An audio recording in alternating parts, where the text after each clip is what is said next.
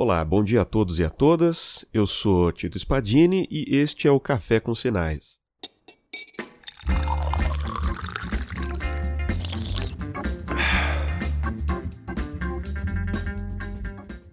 Maravilha. Tudo bem, pessoal? Vamos voltar aqui agora então a mais um episódio do Café com Sinais. E hoje trago um excelente convidado que já participou de um outro programa aqui com a gente, que é o meu amigo Henrique Ferreira.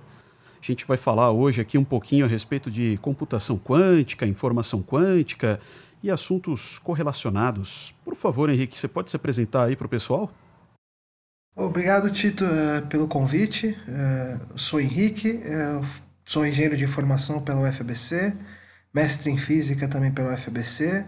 Hoje eu trabalho nos laboratórios de pesquisa da IBM e aí, esse excelente convite aí para falar de um tema que eu acho bastante interessante, que é computação quântica, dar um pouco aí da minha visão sobre essa incrível área aí que está começando agora. Maravilha, Henrique. Eu vou pedir a gentileza, então, para você falar um pouquinho sobre o que, que é essa tal de computação quântica, por gentileza.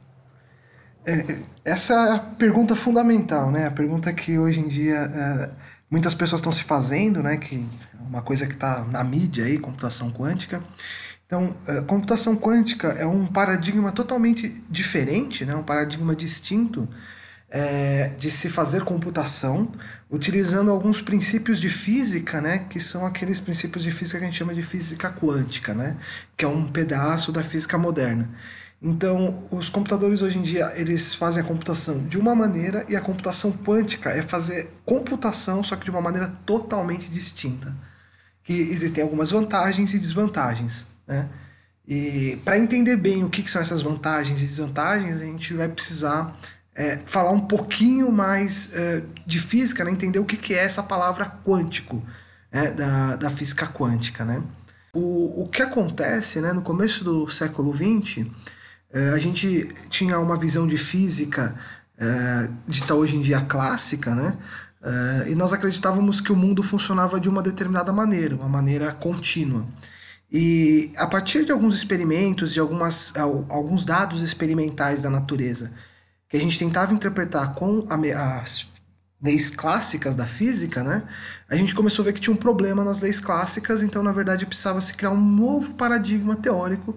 E esse novo paradigma foi criado, foi fundamentado ali no começo do século XX, 1905, 1910 até 1930, teve muitos avanços né, no que a gente hoje chama de física quântica. E a física quântica, sempre que a gente fala de física quântica, a gente tem que pensar em átomos, tá? Por que os átomos são importantes? Porque antes de 1900, lá 1895, a gente não tinha certeza de que os átomos existiam. Então a gente, uh, naquele momento, os átomos eram só uma hipótese, né?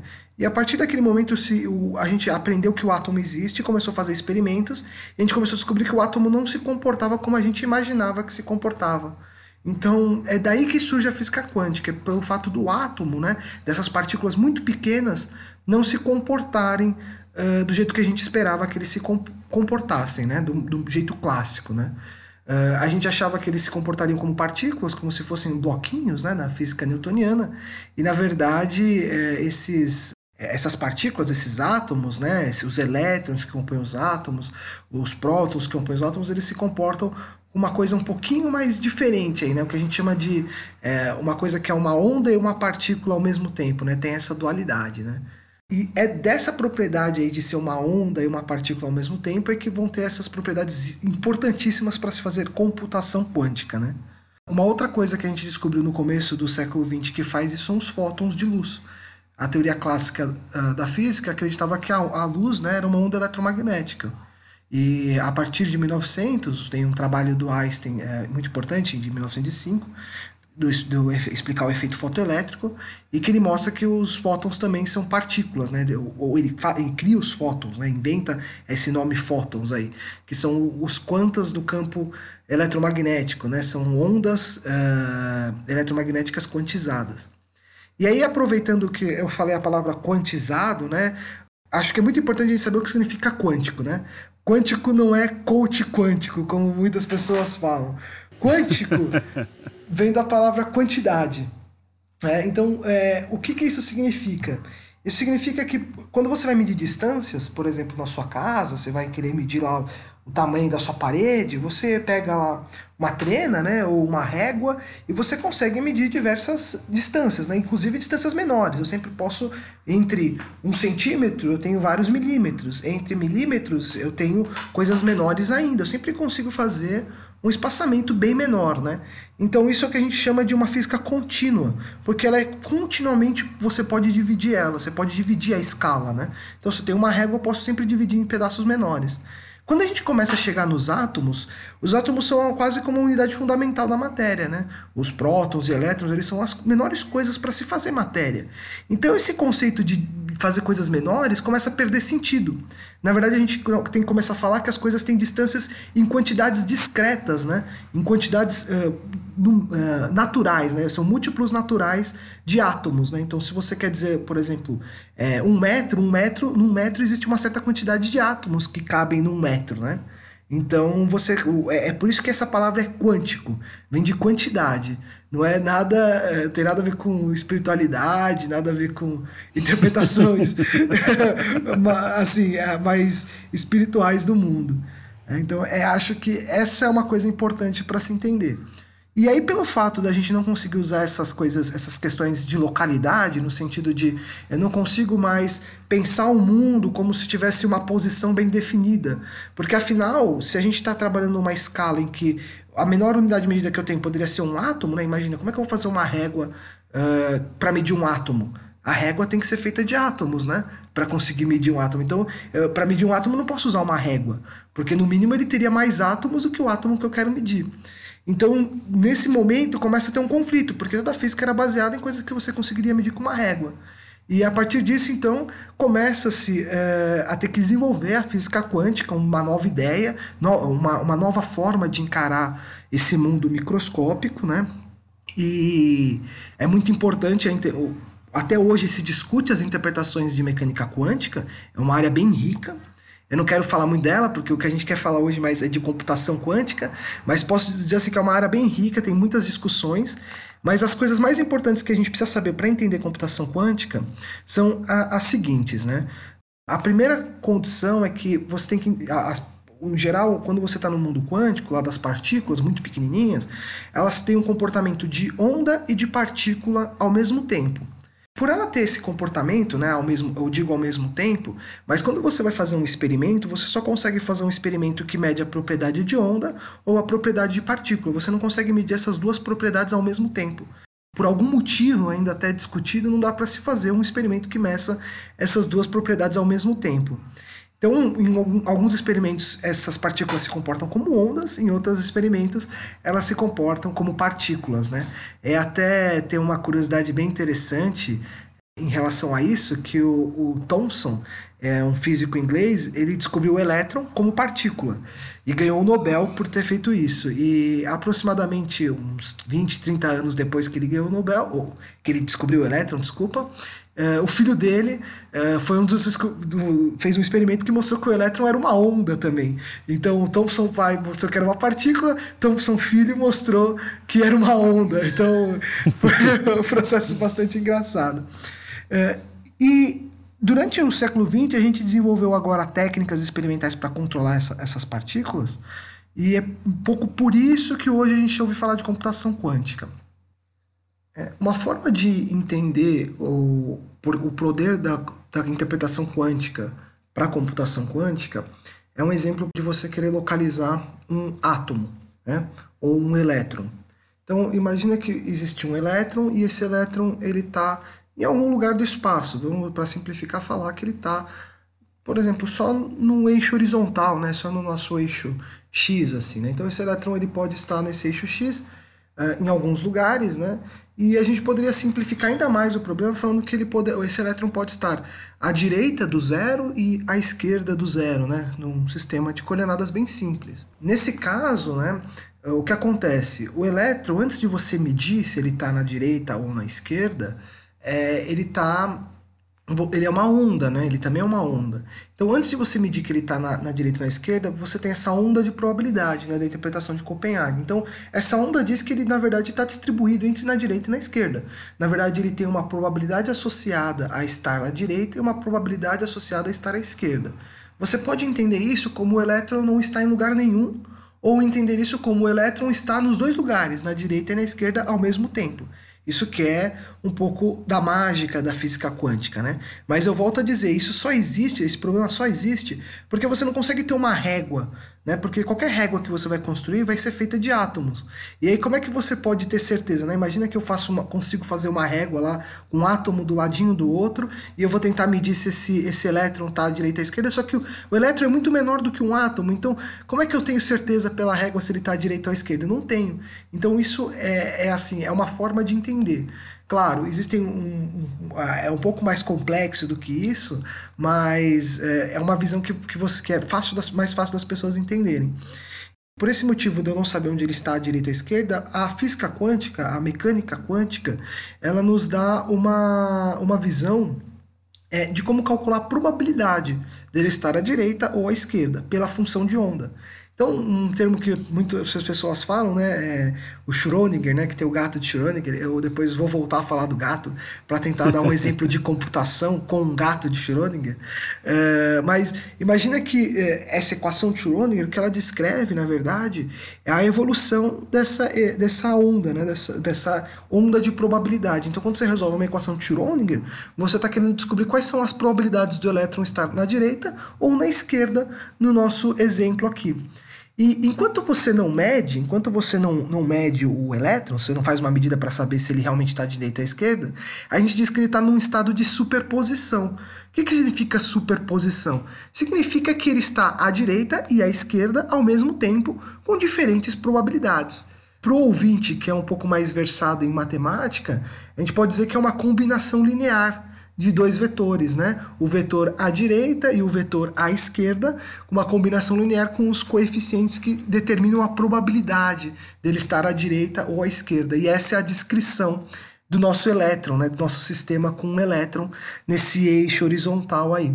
Então, uh, esse poder de superposição é um poder muito interessante que vai ser explorado pela computação quântica. Esse, de, antes de você medir esse, esse elétron ou esse sistema quântico ser descrito pela probabilidade de estar em dois lugares. Agora, quando a gente mede, o que acontece é que, na verdade, a gente descobre que ele, por exemplo, está à direita. E quando a gente descobre que ele está à direita, a gente tem 100% de certeza. Então não faz mais sentido dizer que existe uma probabilidade de ele estar à direita ou à esquerda. Na verdade, ele assumiu o estado né, à direita. E então, nesse caso, eh, a gente diz que a função de onda colapsou. Então, quando a função de onda colapsa, significa que a gente sabe com 100% de certeza onde o elétron está. Ele está à direita, porque eu medi e vi que ele está à direita um grande problema em aberto uh, em mecânica quântica, assim, é um problema de estudo, né, em teoria de mecânica quântica, é entender por que, que o nosso mundo, nosso mundo clássico, ele não é um mundo de superposição entre as coisas. Né? O nosso mundo clássico, a gente sabe exatamente onde as coisas estão. Então, por algum motivo, é, o nosso mundo clássico ele, ele por ele interage, uma parte interage com a outra, e qual que é a ideia aqui, né? Que quando eu faço a medida do elétron lá nesse sistema direita esquerda, eu meio que fiz, fiz com que esse elétron interagisse com o meio ambiente. No caso, o fato de eu observar ele. Então, como eu observei ele, o elétron interagiu com o meio ambiente, então ele escolheu um lado. Ele falou, vou ficar à direita, e aí ele escolheu uh, esse, esse lado para ficar. E quando ele escolhe esse lado, é uma pergunta em aberto é por que ele escolhe esse lado, mas aí isso é um pouco filosófico, não, a gente não vai entrar nesse mérito. A, a outra a, a, pergunta é depois que ele escolhe, né, o por que ele escolheu? Ele escolheu porque ele interagiu com o meio ambiente. Isso é um problema muito sério na computação quântica, que é a decoerência, que é um, uma das coisas que dá maior problema, e eu vou falar um pouco sobre isso mais para frente. Mas acho que a ideia principal aqui de entender mecânica quântica é entender que as coisas são descritas com probabilidades, né? Então existem alguns coeficientes que medem essas probabilidades e aí você tem estados, né? Uh, eu acabei de dar um exemplo aqui, esse exemplo de o elétron estar à direita ou à esquerda, um exemplo que a gente chama em mecânica quântica de um exemplo de dois níveis. né, o elétron está em dois níveis diferentes, por exemplo. Dois níveis de energia diferente, dois níveis de posição diferente. Em geral, o pessoal usa o spin, que é uma outra propriedade. Então, o elétron está com o spin up e o spin down. Então, muitas pessoas que começam a estudar computação quântica vão ver esses termos aí. E aí, o, o termo clássico é o qubit, né, que é o bit que está em 0 e 1 um, uh, ao mesmo tempo, ele está sobreposto. Né? O estado 0 e o estado 1 um do qubit está sobreposto. Mas aí eu, eu, eu vou falar um pouco mais de qubit um pouquinho mais para frente, durante a nossa conversa, Tito. Henrique, só uma, uma pergunta então, que eu fiquei aqui numa dúvida então, que é o seguinte, quando você fala a respeito de, de física clássica, é, necessariamente você está falando então de mundo macroscópico? É, isso é uma pergunta é, muito boa. É, a gente sabe, né, nos primeiros estudos da, da mecânica quântica, que as coisas, as coisas quânticas aconteciam em escalas pequenas, escalas de átomos, como eu tinha dito. É, só que a gente descobriu depois, mais ou menos é, na metade, na segunda metade do século 20, né, do século passado, a gente descobriu, na verdade, que existem coisas não só pequenas que apresentam propriedades quânticas, existem coisas grandes que apresentam propriedades quânticas, tá? Eu acho que o exemplo mais clássico disso são os supercondutores e a superfluidez. Inclusive, os supercondutores são muito usados nos computadores quânticos. É, a gente não sabe hoje ainda o qual é a o, por que a natureza né, é, tem essa divisão é, que não é só uma divisão de escala né, porque se os fenômenos quânticos estivessem só nas coisas pequenas a gente poderia falar ah, é um fenômeno de escala por ter muito pequeno o mundo quântico impera ali. É, mas a gente sabe que tem coisas macroscópicas que se comportam quanticamente como supercondutores. E a gente ainda não tem certeza por que disso, né? Na verdade, existe uma explicação, é um pouco tem interação com a, com a natureza. Tudo que a gente vê que é o mundo clássico é como se fosse uma média das coisas, né? O mundo clássico ele é uma média dessa, dessa distribuição de probabilidades, né? Então, quando a gente tem quando a gente trabalha em estatística, a gente sabe que se eu tenho probabilidade de estar em diferentes lugares, na verdade eu posso ter um, um valor médio, né? o valor que mais ocorre, o valor que ocorre na média. Então o mundo clássico é como se fosse um mundo quântico, só que na média, porque todas as partículas interagem com todas, as funções de onda já, de, já deixaram de é, ser uma função de onda, elas é, colapsaram, e pelo fato das funções de onda colapsarem, a gente está vendo comportamentos médios, comportamentos já estabelecidos. O que é interessante também em outro aspecto, né? Porque quando você faz uma análise a, a, a, partir da média, eu diria que quase que exclusivamente a partir da média, você pode obter, inclusive, cenários, se você só interpreta por essa forma, que eles próprios não aparentam ser possíveis. Se você, se você faz a análise da média, né, o, o valor esperado, a esperança, o resultado da média em si pode ser uma situação que ela em si não seria possível. E, seria esse o caso? Hum, assim, não exatamente. É, o, que, o que acontece é assim, existem cenários em mecânica quântica que uh, são pouco prováveis, né? Para o mundo macroscópico, né? Por exemplo, o efeito de tunelamento, que é o fato do, o, como eu disse, né? Se você não tem certeza de onde o elétron está, um exemplo do X, do que eu falei do eixo X, né? Imagina que você coloca uma parede no meio, sei lá, do, da posição 1, e aí você não tem certeza se o elétron está do lado de um lado da parede ou de outro. Então você se pergunta, o elétron atravessou a parede? É, ele pode ter atravessado a parede. Se inicialmente estava de um lado, depois estava do outro, a gente falou que ele teve um tunelamento quântico, porque como você não tem certeza de onde o elétron está, ele pode simplesmente aparecer do outro lado da parede. Então a pergunta é, por que você não, o, o, nenhum prisioneiro, né, nenhuma pessoa que está presa aparece do lado de fora da prisão por tunelamento quântico, né? É, então, é, essa é uma pergunta bastante interessante, né? O próprio Schrödinger, quando ele fala do gato de Schrödinger, ele está se perguntando isso, né? Por que uh, no mundo macroscópico, né, não, não, as coisas não funcionam uh, quanticamente? A gente não tem uma resposta uh, 100% disso, é, mas a, a, a, resposta mais próxima disso né, é essa questão de como as coisas interagem elas vão é, convergindo para a média. E o, o, essa média ela é no sentido assim: uh, não são efeitos raros, é, é, ou, ou, ou, melhor, né, para deixar mais claro. No mundo microscópico, tunelar é uma coisa que acontece, hum, vamos dizer assim, com uma alta probabilidade. Mas no mundo grande, essas coisas não acontecem com alta probabilidade.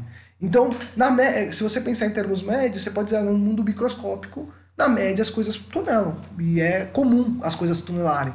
Então não é algo, algum evento raro, não é, não é que a média nunca vai acontecer. Não, acontece. Né? Agora, no mundo macroscópico, não. Uh, e isso, isso, é, isso é tema de, de debate. Assim, existem, é um debate em mecânica quântica bem grande. Ah, ainda existe, por exemplo, interpretações de muitos mundos, né? como eu disse, é uma interpretação que é usada muito, é a interpretação, a interpretação de Copenhague, mas existe uma, essa interpretação de muitos mundos, que você imagina que sempre que o, o universo tem que decidir se o elétron está à direita ou à esquerda, na verdade o universo se duplica. Então cria-se dois universos, um em que o elétron está à direita e um em que o elétron está à esquerda. É, e é essa interpretação de muitos mundos. Então, é, não é que o evento é raro, na verdade você tem infinitos universos, e nesses infinitos universos acontecem eventos raros, mas que são normais, é, acontecem, entendeu? É, isso, isso é uma coisa bastante provocativa, né? Porque a, a, toda análise que você vai fazer, então, necessariamente vai ter que ser probabilística. Você não pode enxergar nada nesse cenário de computação quântica de forma determinística, seria isso? Então, vamos, vamos lá. Uh, no cenário de computação quântica, você vai explorar essa propriedade de superposição para você fazer, você percorrer um espaço de busca muito maior uh, com os, os, seus qubits, né? No seu, no seu espaço de informação. O que você está fazendo, na verdade, é usando essa propriedade de você não saber se a coisa está à direita ou à esquerda, ou se é um 0 e 1, um, para você dizer que ele é ao mesmo tempo zeros e uns, né? E o que você vai fazer, tudo que você faz em mecânica quântica, você nunca faz uma única medida, né? Não existe essa ideia de uma única medida, você mede várias vezes, né? Só que sempre que você faz uma medida, a função de onda, ela é, colapsa. Então, o que você precisa fazer é medir vários qubits ao mesmo tempo, né? É uma, seria uma solução. Eu meço vários qubits ao mesmo tempo, ou meço vários elétrons ao mesmo tempo que estão preparados da mesma forma. E o que eu quero dizer que estão preparados da mesma forma são sistemas análogos, né? Então imagina que eu tenho vários sistemas de uma coordenada com um elétron que pode estar à direita ou à esquerda, né? Tenho vários sistemas desses que são iguais, então todos os sistemas podem são descritos pelas mesmas regras. O que eu vou fazer é medir esses vários sistemas. E aí cada sistema vai me dar um valor e aí eu vou calcular a média desses valores. E aí eu vou falar, ó, na média o elétron está em tal lugar. Porque na média desse sistema, né? Já não é mais. Você não está falando só de uma partícula, está falando é, de, várias, é, de várias partículas, né? Mas não interagentes entre si. Partículas isoladas, uh, mas com sistemas similares, né? Isso é uma coisa que é explorada é, em computação quântica. Entendi, Henrique. Bem bacana. Só que aí eu começo a ficar com um pouco de dúvida, porque é, você trouxe bastante conhecimento aqui para para gente a respeito dessa questão de física quântica, mecânica quântica, só que eu não entendi muito bem ainda como que isso tudo que você falou é, permite que a gente faça computação, pelo menos da forma que a gente entende o que vem a ser a computação e por que que afinal de contas isso daí acabou trazendo à tona a ideia de computação quântica. Tá, então, é, é, para responder essa pergunta, que é uma excelente pergunta, eu vou ter que é, voltar um pouquinho atrás e dar um contexto histórico aí para explicar. É, o, como a gente faz computação hoje em dia? Né? Computação hoje em dia é feita a partir de um substrato eletrônico. Né? Então, os nossos computadores, nossos smartphones, eles têm eletrônica. Né? E a eletrônica ela se baseia numa física que a gente chama de uma física semiclássica ela basicamente funciona como se fosse a física clássica tradicional, mas ela usa elétrons, então ela tem uma visão um pouco uh, quântica, é uma visão semiclássica. Mas o importante é que os efeitos quânticos, como superposição, eles não são vistos nos nossos computadores tradicionais, tá? E uh, o que está acontecendo hoje em dia né, é que cada vez mais, né, aquela famosa lei de Moore, o que está acontecendo é que a gente está cada vez fazendo transistores menores.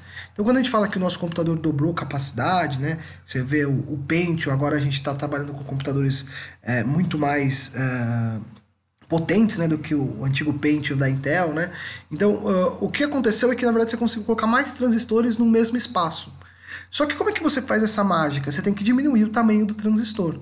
Né? Então, o transistor, ele, é, para quem nunca viu um transistor, nunca uh, entendeu o que é um transistor, um transistor ele é uma coisa relativamente bem simples. Ele são três contatos elétricos, né?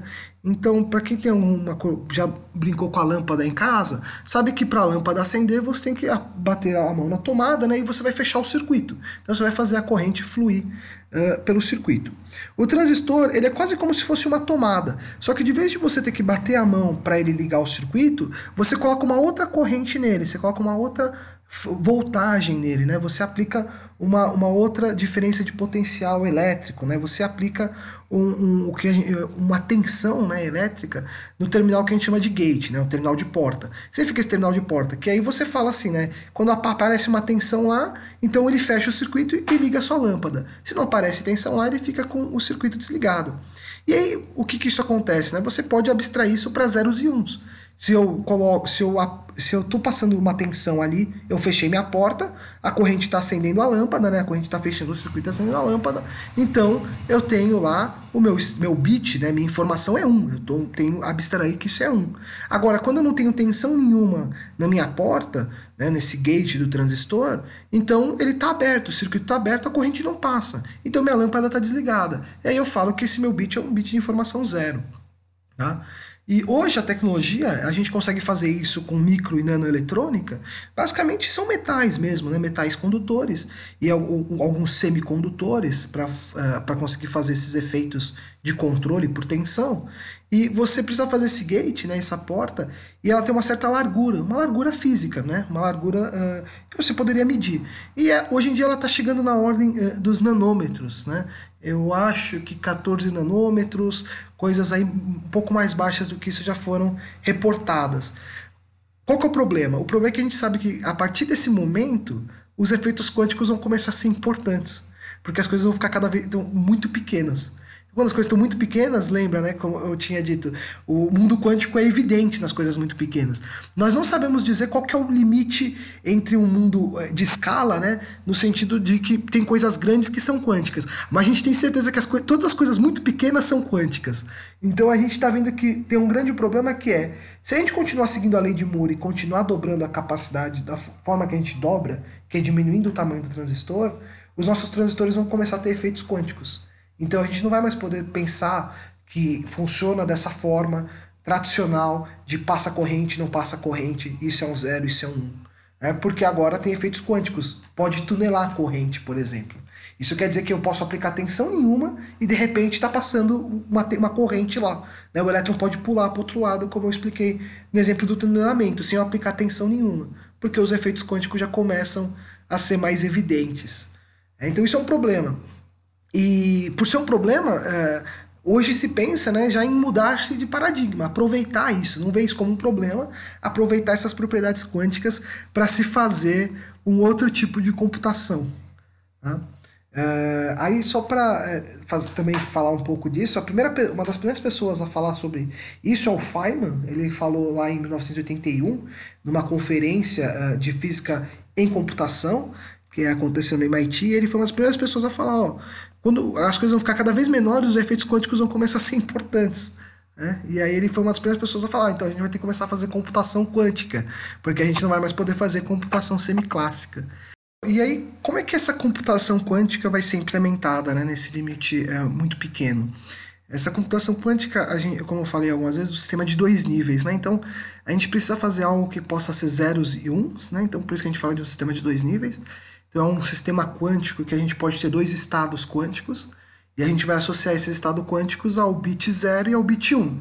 E como esses estados quânticos podem estar é, sobrepostos, a gente vai chamar isso uh, de qubit. E aí, qual que é uh, a ideia aí do, dos qubits, né, ou qubits?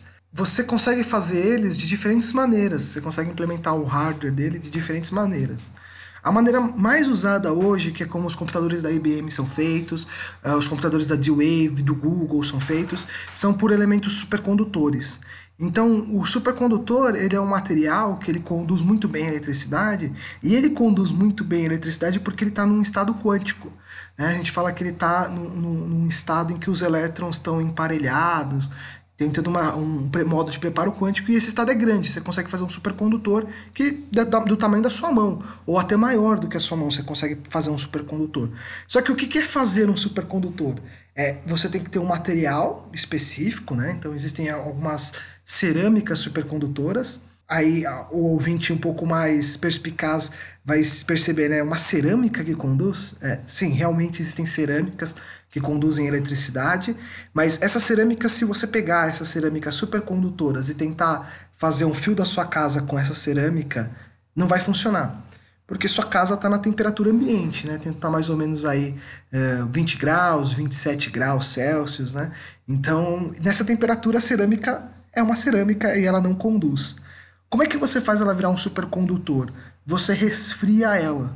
Você tem que resfriar ela até uma um determinada temperatura crítica, que é a temperatura onde ela muda de estado elétrico. Ela deixa de ser um isolante elétrico e passa a ser um supercondutor. Tá? E esse é um dos motivos dos hardwares de computadores quânticos ocuparem uma sala, porque você precisa resfriar esses, essa, esses elementos, né, essas cerâmicas supercondutoras, esses é, alguns metais supercondutores também existem e são usados nesses computadores. Você precisa resfriar eles a uma temperatura que é abaixo da temperatura crítica.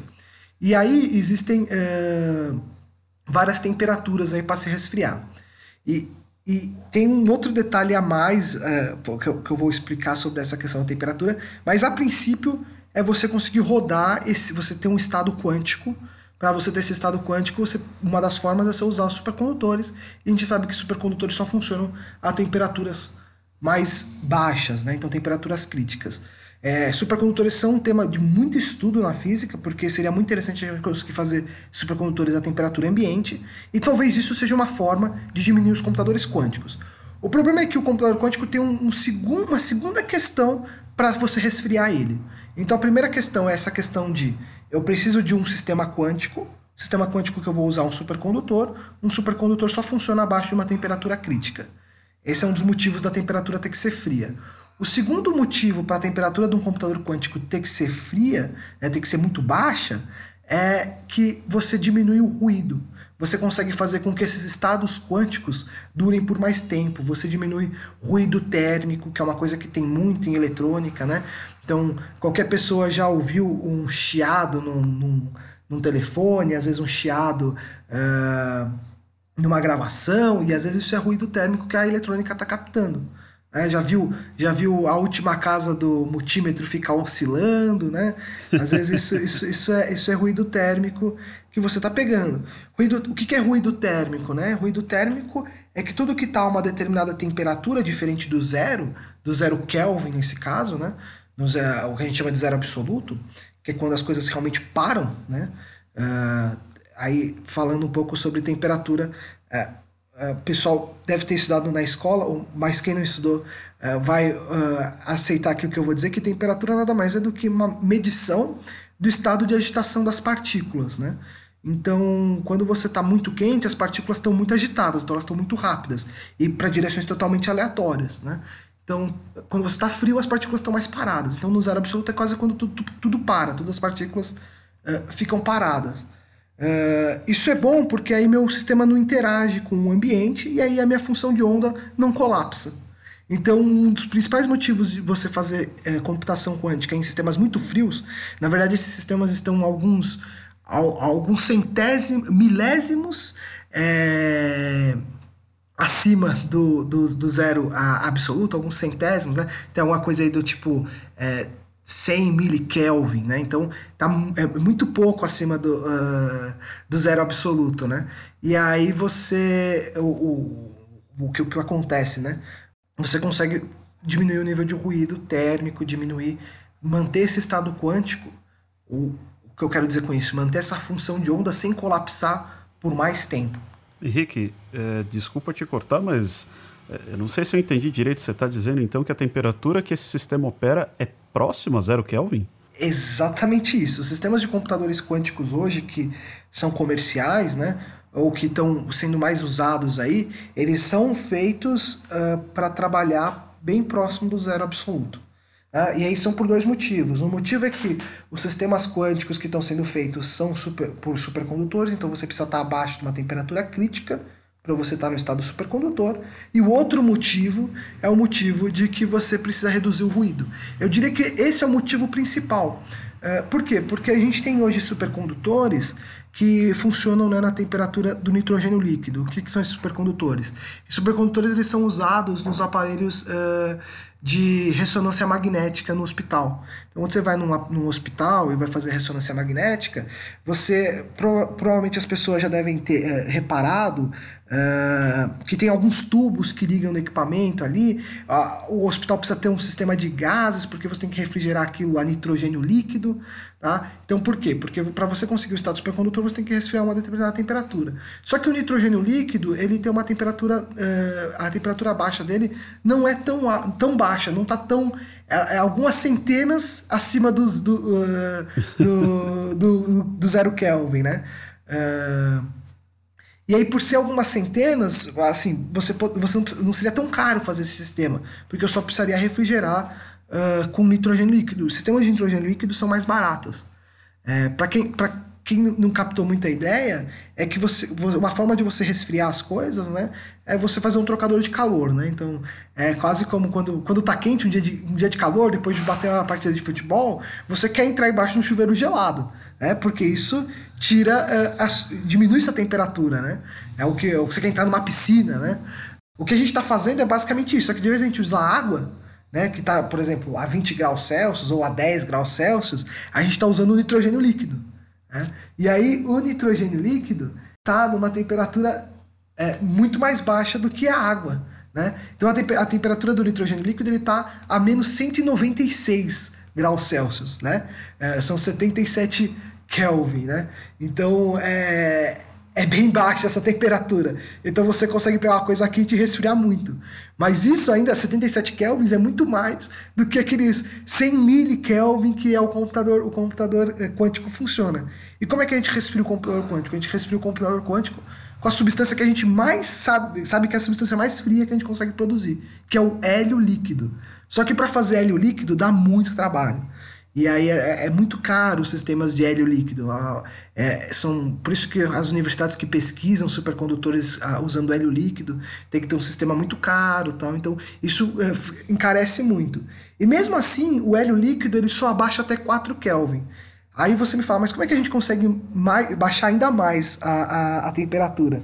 A gente usa uma coisa que provavelmente tem na casa é, da maioria dos ouvintes, né? Um, um bebedouro. E no, no, né? um bebedouro tem normalmente uma célula Peltier.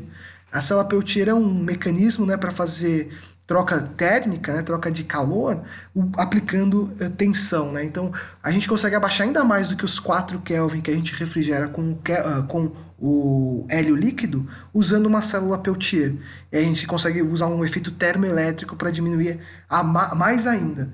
Então, uh, isso passa um pouco da complexidade desse sistema. Né? Sistemas quânticos têm que usar, ou computadores quânticos têm que usar um sistema quântico, que é difícil de ser preparado, e tem que usar um, um sistema de refrigeração, né? um, um, líquido refrigerante que é difícil de ser produzido. Uh, e, além disso, tem que ter um sistema eletrônico termoelétrico para reduzir ainda mais a temperatura. Nossa, isso, isso por si só já, já é uma grande modificação em relação ao clássico que a gente tem. Porque você pega um computador, é, não precisa ser um supercomputador, pode ser o computador que o ouvinte tem em casa, pode ser qualquer, uh, qualquer computador comum que a gente tenha, um laptop, uma, um desktop. Ou que nem mencionei, um supercomputador também vai ser assim, se ele for clássico. Você coloca ali, pode ser um, uma ventoinha em cima, você pode colocar um, um um dissipador, você coloca um sistema às vezes baseado em água, mas não é nada tão agressivo assim como isso que você está mencionando. É algo muito mais barato, muito mais estável. Eu imagino que seja super instável isso que você está mencionando. Deve ser super difícil ter um controle em cima disso tudo, né? Uma coisa que você chamou atenção que é bem interessante é que é, às vezes as pessoas que estão começando a ouvir falar sobre computadores quânticos, elas é, acabam é, não, não percebendo que o motivo do computador quântico ser frio, né, que é o, tem que ser feito nessa baixa temperatura, é um motivo né, que tem a ver com ele, o fato dele ser quântico mesmo, e não com o fato dele aquecer. Né? Porque hoje a gente refrigera nossos computadores usando ventoinhas, ou até, por exemplo, uh, algumas propostas aí de resfriar com água, resfriar até com. Algumas pessoas querem resfriar com nitrogênio líquido para fazer ele dar um overclock, né? Que o pessoal fala. Uhum. Porque quando você coloca. Em, o, o, o processo, na verdade, é bem distinto. Porque o problema de, de, de uma CPU né, superaquecer num computador clássico, é um problema associado com a frequência do clock dela, né? Se você tem uma frequência muito alta, você tem muita corrente passando ali, então você tem que ter um efeito térmico, né? Porque toda a corrente dissipa calor, né? É, o mesmo, é a mesma forma que o seu chuveiro funciona. O chuveiro tem uma resistência elétrica lá, quando a eletricidade passa na resistência elétrica, essa resistência aquece. Aí você passa uma alta corrente, aí essa, essa corrente faz com que essa, essa resistência aqueça.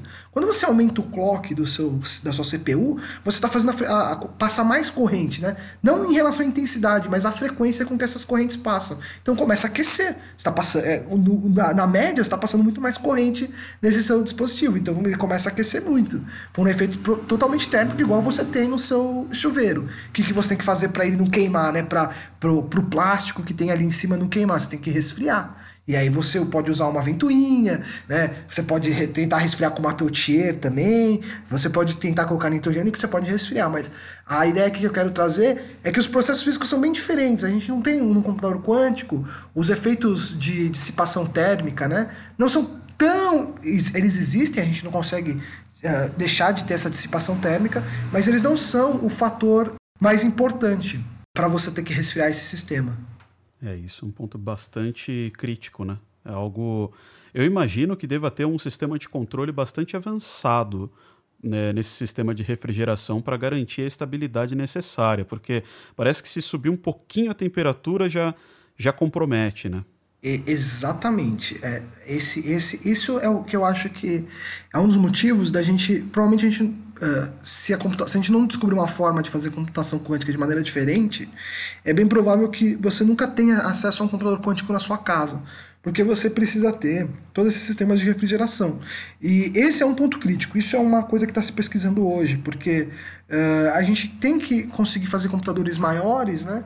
E, e é muito caro fazer sistemas muito críticos, como você mesmo disse. Então esse é, esse é um gargalo da tecnologia, sem dúvida. É um gargalo é, bem grande da, da, da, tecnologia. Eu, eu queria aproveitar para perguntar então para você como que a gente consegue fazer para implementar isso em nível lógico? É, isso é uma, é, uma, é uma boa pergunta, né? Porque uh, qual é a ideia aqui, né? A ideia é que quando a gente fala de computação clássica, a gente implementa uma coisa chamada portas lógicas, né? Então qualquer estudante de eletrônica ou quem fez alguma coisa como sistemas digitais né, na faculdade de sistemas de informação ou ciência da computação e que está ouvindo o podcast vai lembrar que tem uma aula lá chamada circuitos digitais, portas lógicas, né? E aí, essa, essa, nessa aula aí, você aprende que tem alguns dispositivos eletrônicos que eles fazem operações do tipo. Se é, normalmente são dois fios, né? E um fio de saída, então dois fios de entrada e um fio de saída. E aí você tem uma, uma porta lógica, por exemplo, a porta lógica E. A porta lógica E, ela faz a operação de E. O que é uma operação E, ou AND em inglês, né? Ela pega as duas entradas e faz a operação lógica de E. Então, se eu tenho 1 e 1, a minha saída tem que ser 1. Então, se eu tenho um bit da entrada que é 1 e outro bit da entrada que é 1, minha saída tem que ser 1. Agora, se eu tenho 1 e 0, é, aí, na verdade, a minha saída é 0 né? Porque é essa operação lógica. E aí tem outras operações lógicas, né? Como o ou, né? Aí a porta inversora que o pessoal fala, que é a porta NOT, né? Ou não, que você entra com um bit, aí ela é só um, ela é um fio de entrada e um fio de saída. Você entra com um bit zero e aí ela inverte o, o sinal do bit. Então se era zero, né? É, vira um, que é a porta não, a porta inversora. E aí essas, com essas portas você vai fazendo, você vai associando essas portas e você consegue implementar lá uma coisa bem falada da arquitetura de computadores, a ULA, né? A unidade lógica aritmética, que é o que faz o coração do computador, que implementa uh, o computador num, num circuito eletrônico, né? Aí, qual que é uma opção que você tem para o mundo quântico, né? Uh, no mundo quântico, né, a gente, esse exemplo que eu acabei de dar é um exemplo de um mundo de fazer computação eletrônica digital. A gente chama isso de digital porque você está trabalhando com zeros e uns, né? Então, zeros e uns, bits ou dígitos, né? Então, zeros e uns digital. É, você pode fazer computação quântica digital também. E para isso existem as portas lógicas quânticas, né? E aí essas portas lógicas quânticas são as que são uh, tenta, se tenta implementar elas em nível de hardware, às vezes em nível de software, e elas são uh, análogas às portas clássicas, né? Só que elas funcionam de maneira bastante distinta. Então, do ponto de vista de computação, uma associação de portas lógicas quânticas vão te dar um, uma coisa como se fosse uma ULA, né? Mas bem entre aspas aí, uma ULA quântica, né? E aí é assim que você pode implementar computação quântica.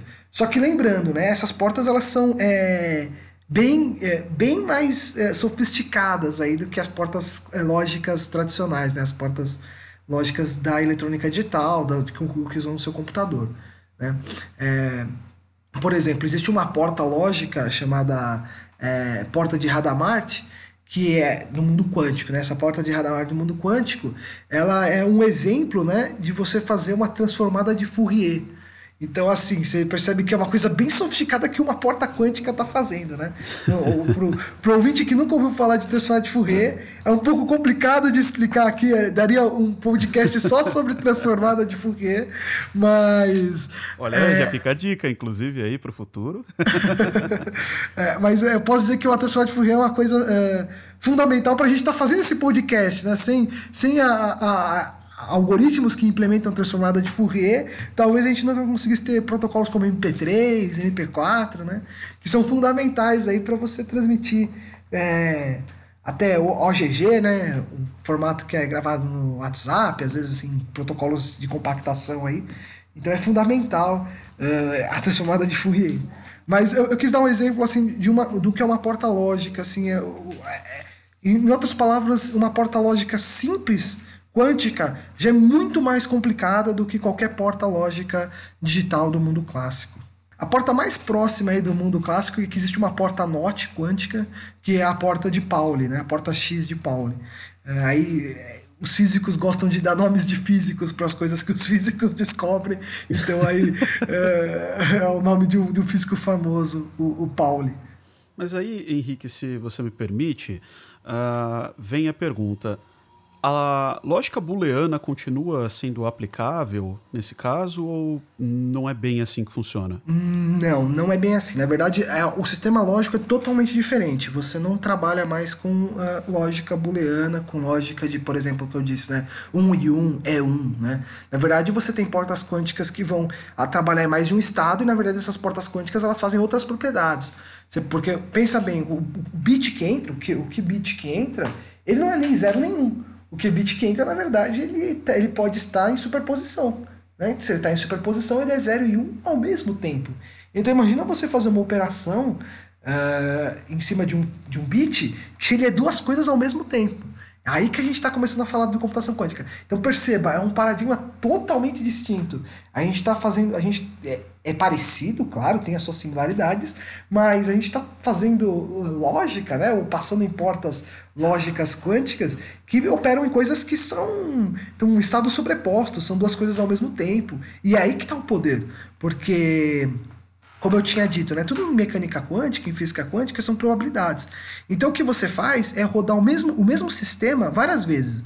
Então eu passo, eu pego meus bits que estão em determinado fluxo de processamento e processo eles na porta lógica. Se eles estão em superposição, eles podem assumir, por exemplo, dois valores. Então, no final, a resposta final que eu vou ter lá pode ser o bit zero. Aí depois eu repito de novo, aí eu consigo um bit 1. Aí você fala, opa, essa máquina não funciona. Ou fiz a mesma coisa e deu 0 e 1. Aí, por isso que na verdade essa máquina na verdade tem que ser executada várias vezes e o que você vai ter é uma média. Então vai executar várias vezes, executar rapidamente e no final você tem uma distribuição que o bit 1 é o que mais acontece, que tem a maior probabilidade de acontecer e ele é o que te dá a resposta para o seu problema. É, realmente é uma mudança bastante significativa, então, a abordagem que é feita com a computação quântica. Uh, isso por si só já, já acaba fazendo com que dificulte bastante né, que uma pessoa que esteja familiarizada com, com a computação clássica passe a ser capaz de trabalhar com um cenário desses. É, eu imagino que toda uma formação teria que ser modificada. Aí não sei se depois você vai abordar um pouquinho essa questão, mas me parece bastante distante tudo aquilo que foi aprendido para a computação clássica para que a pessoa consiga é, trabalhar no caso da computação quântica, né? É, eu acho que sim, Tito. Eu acho que é uma mudança bem grande o paradigma, apesar de ter o um nome é, computação ainda. Eu acho que vale a pena depois a gente falar, retornar esse assunto um pouquinho no final. É, uhum. a, acho que é interessante o ouvinte entendendo o que é computação quântica aos poucos, depois a gente dá, dá uma ideia geral do, que, do qual é o poder de tudo isso que a gente falou. Então a gente começou lá atrás, né? O que, é física quântica, e fomos avançando, limite do hardware atual, agora o que, é um hardware quântico, né? Agora a gente começou a falar um pouco de lógica quântica, né? E aí, até fazendo um gancho, né? Que você comentou por exemplo, um cientista da computação. Uh, o que, que um cientista da computação faz, né, da computação tradicional aqui? Ele normalmente ele pensa em softwares, né, ele pensa em algoritmos, né? Exato. Então, é, é, aí o próximo passo né, da, nossa, da nossa linha aí de raciocínio é começar a falar de softwares quânticos, né? A gente já falou mais ou menos como é implementado, como você pode fazer um processador quântico a partir de portas lógicas quânticas. Então, aí a gente agora pode, começa a falar um pouco de é, softwares quânticos, né? Então, assim, existem algumas universidades, né, que é, eu não, vou lembrar de nome agora, de, de memória, o nome dessas universidades, mas existem algumas universidades onde os departamentos de ciência da computação estão uh, fazendo algumas disciplinas de computação quântica. Mas, em geral, quem dá uma disciplina de computação quântica é um físico, porque você precisa realmente entender esse paradigma de probabilidade, de estados, para você começar a entender como é que a computação quântica pode ser realizada. Mas, eu acho que uh, isso, isso é uma, uma questão de tempo até que a gente crie uma certa linguagem facilitadora. Da mesma forma que hoje ninguém, nenhum programador, nenhum cientista, a maior parte dos cientistas da computação não programam mais em linguagem de máquina, né? Assembly ou em bits, né? A gente não faz programação em bits, a gente programa em linguagens de alto nível. Python, Java, C++, C Sharp, né? São linguagens de alto nível. Ou até, assim, um cientista da computação bem purista, né? Ele, na verdade, vai escrever em pseudocódigo, né? Vai ser um, vai ser um algoritmo escrito em, em português ou em inglês, né? Vai ser um algoritmo com, com coisas escritas sem se preocupar em como isso é implementado. Uh, mas para você extrair o poder do computador quântico, você precisa entender um pouco dessa ideia de computação quântica. E eu acho que ainda a gente está começando a criar um ecossistema aí de se pensar softwares quânticos para você meio que abstrair essa questão de hardware ou essa questão uh, física, né? Então, a gente ainda não conseguiu fazer isso. Para você conseguir fazer um software quântico, você precisa entender física quântica. E aí, o caminho tradicional é você fazer um curso de física, uma pós-graduação em física, né? É o nível mais... É, como que eu posso dizer, do ponto de vista computacional, isso que eu vou falar, tá? É, do nível mais baixo possível. Então, você está lá, é, além do escovar o bit, você ainda está um passo anterior ao escovar o bit. é, eu, eu, diria, eu diria que, de certa maneira, sim. Uh, hoje em dia, né, já existem uh, frameworks, aí existem uh, APIs aí para você conseguir programar computadores quânticos usando, por exemplo, Python. Isso existe. Só que a questão é você, o que você consegue fazer, na verdade, assim, o Python ele só vai te, te dizer mais ou menos como você cria uma porta lógica. Então, tem uma, uma função em Python lá que fala assim, ó, cria uma porta de Radamart, que opera sobre isso e isso. Você abstrai toda a questão do que é um, um, um, sistema de dois estados, ou que porque você abstrai totalmente a ideia de que tem que ter hélio líquido, isso você esquece, você nem sabe como é que esse computador está implementado, se é supercondutor ou não. Porque você está pensando na lógica, mas a lógica em si é outra, não é mais booleano, né? É uma lógica diferente. Então, mesmo você podendo programar com uma linguagem que você conhece, como Python, você vai ter que começar a pensar numa lógica diferente. É, a sequência de operações que você vai fazer é uma sequência de operações que vai implementar como se fossem um sistema de equações em física quântica, né? Então aí você tem que começar a pensar um pouquinho de maneira um pouquinho diferente. Então eu acho que muito do trabalho hoje em dia é se pensar, né, hoje que a computação quântica está crescendo, é começar a difundir essas ideias de que se você, se você é, se uma pessoa que está ouvindo quer ser um programador de computadores quânticos, e eu particularmente acho que no futuro de 10 ou 5, de 10 ou 5 anos, eu até diria, entre 5 e 10 anos talvez seja uma profissão importante, é, pessoas que saibam programar em computação quântica, é importante entender alguns conceitos de quântica sem dúvida. Então, vai precisar de uma interdisciplinaridade forte aí. Eu acho que os cursos de ciência da computação atuais não estão preparados para preparar programadores ou cientistas da computação para trabalhar com computação quântica. É, isso é um ponto muito importante para ser discutido, então, né? Porque a gente que veio do ambiente acadêmico e, na verdade, passamos uma fatia muito considerável de nossas vidas lá já, a gente sabe que as coisas não andam na velocidade que muitas vezes a indústria caminha, né? Digamos que a velocidade de uma não é acompanhada pela da outra, certo? É, os interesses também nem sempre são os mesmos e tal, para você implementar essas mudanças em cursos assim, é, para que daí sim você consiga ter lá o projeto pedagógico já ela bem elaborado, bem estabelecido, que vai ser colocado ali para ser seguido de fato pelos alunos, e daí vai ter todo um, um corpo docente preparado, apto a ensinar isso para esse corpo docente, para esses alunos. E daí esses alunos, depois de alguns anos, vão se formar e agora sim eles estão preparados para irem trabalhar em cima daquilo. Quer dizer, já leva um tempo que eu imagino que já deveriam é, ter pensado nisso com algum, alguma antecedência, levando em consideração uma previsão como essa que você passou, certo? É, sem dúvida, sem dúvida, acho que você levantou problemas aí que, que são reais, né? É, eu acho que sim, a gente está um pouco despreparado, é, do ponto de vista de universidade, né? É como se você tem, tem uma inércia muito grande, né? Ah, o físico usando mais um conceito de física aí, né? É, aí como você tem uma inércia muito grande, aí esse, essas universidades acabam não uh, se adaptando rapidamente. O que eu vejo hoje no cenário da indústria, né?